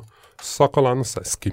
Márcio Balas, o que você vai indicar? Então, eu tava numa dúvida, mas eu achava que era só uma, então vou falar mais de uma coisa. O primeiro... Ah, tá liberado. Tá liberado? Primeiro é o livro de um amigo, chama Cláudio Tebas, que ele escreveu um livro com um psicanalista, Christian Dunker, que chama O Palhaço Psicanalista, eu que é tenho, muito legal. e é muito legal. Muito legal, tô adorando, sou muito fã dele, ele é muito amigo e eu, eu sou muito fã dele. É, e as outras duas são indicações pessoais, porque eu, eu faço um curso de improviso para iniciantes, que é para qualquer pessoa, e ele acontece uma vez a cada cada dois meses e vai acontecer agora domingo, dia 22 de setembro. Para iniciantes, isto é qualquer pessoa que queira brincar, jogar, se divertir, desbloquear, ser mais feliz. Ele é realmente para todo mundo. Quem quiser saber mais, vai lá no, ou no meu Instagram, arroba Márcio Balas, ou no arroba Casa do Humor, que é quem organiza os cursos. Então, é aqui em São Paulo, mas é realmente para todo mundo. Eu falo que é realmente todo mundo é qualquer pessoa maior de 16 anos e ser humano. Se for, assim, cachorro, bichos, aí não rola, mas é para qualquer um que é gente. E e o Balascast, que é o meu podcast, que é o segundo melhor podcast do mundo, porque obviamente o primeiro é uma...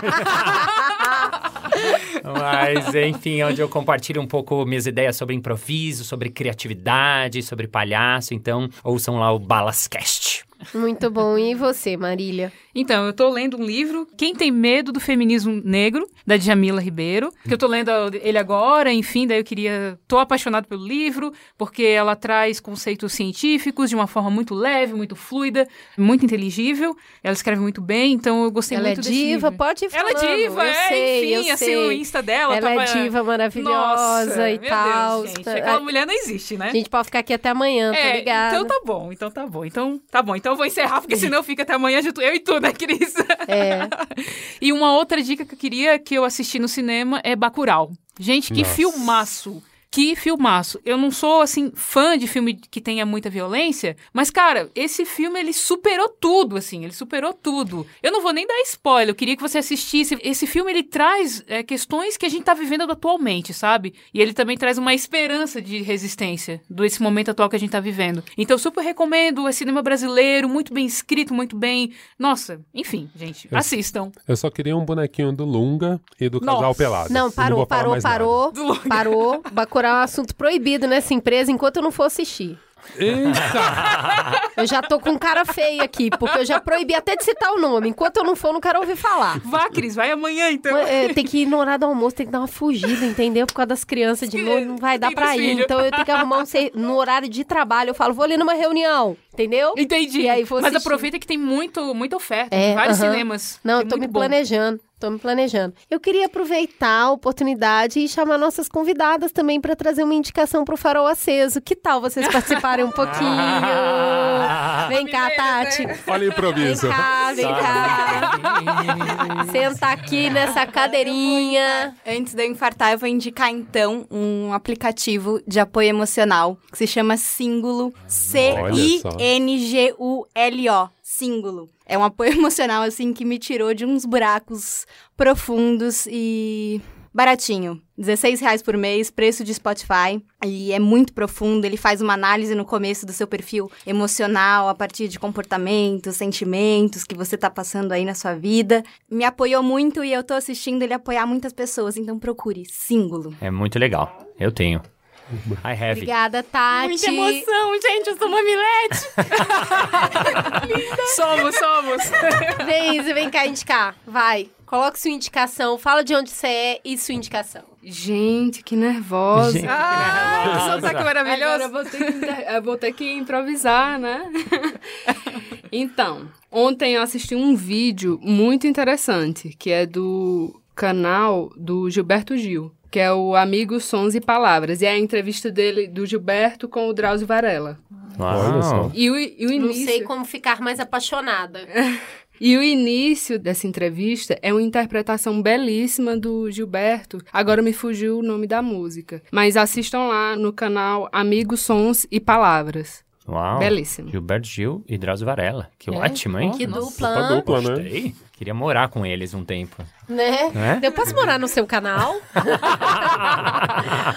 e eu vou indicar uma coleção de livros muito linda, estruturada pela Plana International, que é uma ONG internacional que há muitos e muitos anos apoia meninas em situação de vulnerabilidade. Ela tem uma atuação linda no Brasil, entre várias ações que elas fazem, tem um curso de liderança para meninas. Ontem eu tive a oportunidade de conhecer três assistidas deste programa. Eu fiquei muito apaixonada pelas meninas e ganhei um presente lindo. Já cheguei em casa e li com a Tatá, que é a coleção de livros A Revolução das Princesas. Então são alguns contos reescritos, uma visão do conto novo da Ariel, da Cinderela, da Rapunzel e da Aurora. Os livros estão lindamente ilustrados, as releituras são feitas por mulheres conhecidas e tá lindo. Eu indico muito essa coleção, A Revolução das Princesas.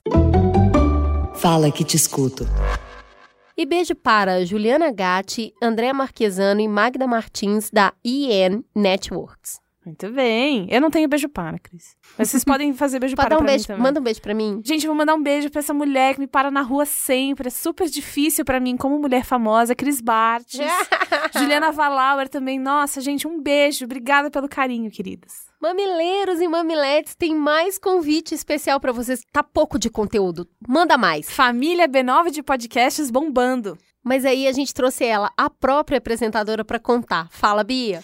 Bom, é, a gente tá aqui pra falar do Ponto de Virada, que é o podcast que eu apresento, faço os meus dotes de narradora. Estou fazendo fono, inclusive, por causa desse. Tá saindo muito bem, Bi. Muito obrigada. O Ponto de Virada, ele é um podcast para falar sobre carreira. E eu nunca me imaginei falando sobre carreira, mas se fosse um, teria que ser desse jeito, que é sem blá blá blá de coach, sem blá blá de faça seu primeiro milhão com 20 anos, sabe isso? Nada disso. Nada de 10 regras pra alcançar o sucesso. Não é tem. carreira na real. É um podcast curtinho, de 30 minutos, toda semana no ar. Já tem temas super interessantes pra vocês acompanharem. A gente sempre conta a história de gente real e a gente pede lá no Twitter as histórias, então realmente são vocês que estão participando. E também eu sempre converso com um especialista. E você, mamileiro, precisa ir lá ouvir a história da Cris no episódio de mudança Essa de que carreira. vos fala. E a história da Ju no episódio de empreendedorismo. Tá lindo, né? Ela se emocionou super. Vai lá, Juliana, né, gente? Vocês já conhecem e já confiam.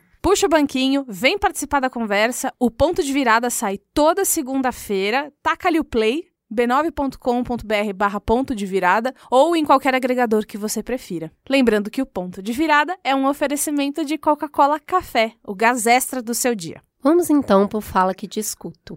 No Twitter, siga a gente no mamilospod. Talvez valha comentar aqui um pouquinho do tanto de gente reclamando que Helena interrompeu, que Helena é muito prepotente, que ela é isso, que ela é aquilo. Olha, eu particularmente amo o arco do episódio, que começa com uma série de interrupções, um monte de certezas e acaba num tom mais calmo, onde as pessoas começam a se ouvir mais que falar. E eu acho que esse arco desse episódio é o arco da maioria das conversas quando a gente tem um pouco de paciência. E eu gosto muito disso, eu acho que é vida real, vida na prática, o que aconteceu aqui semana passada. Nem sempre é fácil construir ponte, né? Se fosse, não precisava de uma hora e meia de conversa. Era só fazer um post no Twitter, né? Muito bem. Vamos começar com o Victório, que falou: ouvi o Mamilos 213 e faz tempo que eu tô com saudade de uma discussão nesse nível, com ponto e contraponto bem estabelecido. Os últimos eu terminei com o sentimento de que as ideias eram complementares e meio que ninguém discordava. Esse foi muito bom, hein, tia? A Loyerat disse: O episódio 213 definitivamente não foi sobre provar pontos. A discussão começou truncada por Isso. parte da convidada, mas depois percebi que houve uma construção de pontes. Vocês são ótimas. A Dani disse: gente, que hino de episódio. Uma discussão rica, informativa, divertida, como um bom Mamilos. Terminei com vários outros questionamentos, eu amei e já quero ouvir de novo. O Douglas falou que tá, achou muito bom o episódio sobre privatizações e fazia tempo que não via esse nível de ponto e contraponto. Isso é Mamilos, cravou. O Charles Ora disse: fogo no parquinho desde o início nesse episódio. E o Cleiver falou só uma correção ao comentário da Helena de que funcionários públicos não podem ser demitidos. Podem sim. Tanto funcionário público quanto servidor público podem ser demitidos. O Diego disse: que episódio louco de bom. Muita oposição nas opiniões e ambas super embasadas. Eu confesso que eu senti um certo autoritarismo do lado privatista, mas repensei muita coisa nesse episódio. Por fim, Daniel Gucci disse: Só mesmo um podcast tão excelente quanto Mamilos para eu ouvir quase duas horas sobre privatizações e absolutamente concordar com quem é contra e com quem é a favor. Muito bom. Helena Landau e Marco Antônio em um debate de altíssimo nível. Altíssimo. Ouçam. Vem com a gente também no Instagram, lá no arroba mamilospod. Começando com a Longadine. Nossa, eu amo o conteúdo de vocês, mas esse podcast tá sensacional, tá muito fogo no parquinho. A galera gosta do piromaníaca, galera.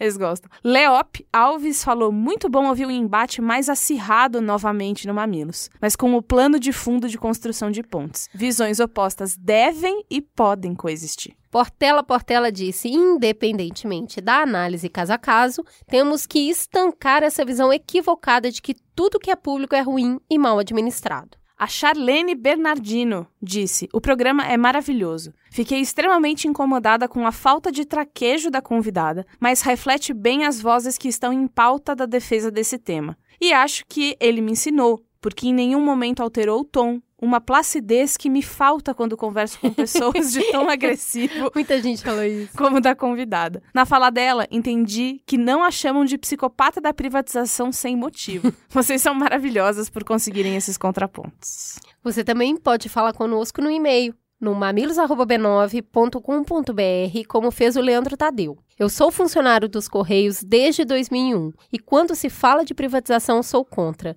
Vejo em redes sociais que muitas pessoas querem que os Correios seja privatizado. Uma das coisas que elas alegam é que a empresa não entrega na área que residem e que o monopólio dos Correios impede a concorrência. Existem as entregas em áreas de risco e isso se trata de segurança pública. É difícil para uma empresa ter funcionários afastados devido ao excesso de assalto, aumento do índice de funcionários com síndrome de pânico também.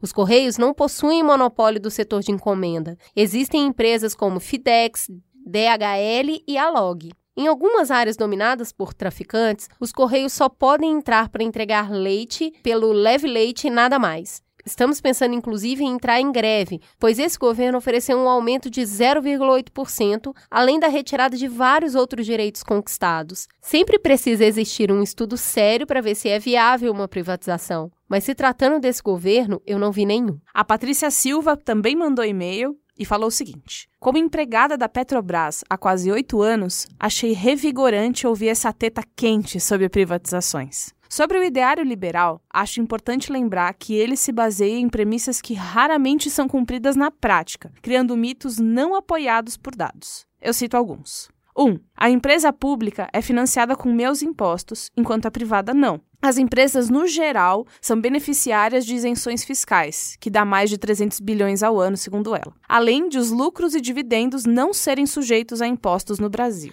Pausa um minuto. Eu quase sangrou a minha língua depois que eu não que eu não consegui falar isso na hora. Duas coisas que eu não lembrei de falar na hora. A primeira é que empresa privada é com seu imposto sim também, e a segunda é que para mim a privatização da Vale deu muito do errado. Uhum. E eu não falei essa, sabe? Eu tô tipo George Constanza É.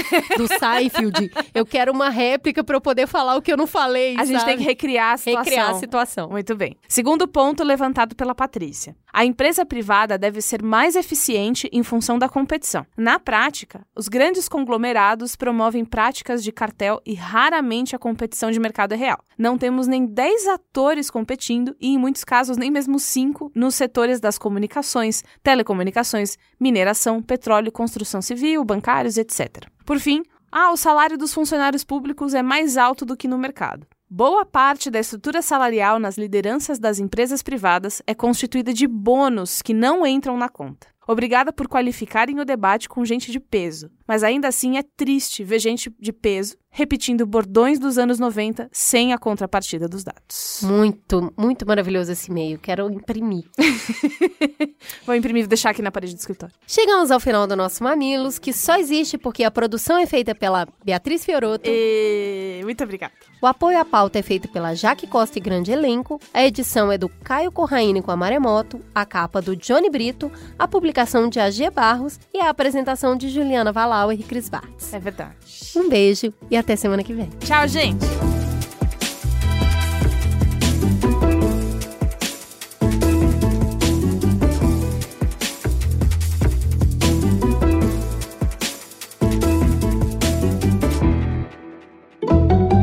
Mamilos. Jornalismo de peito aberto.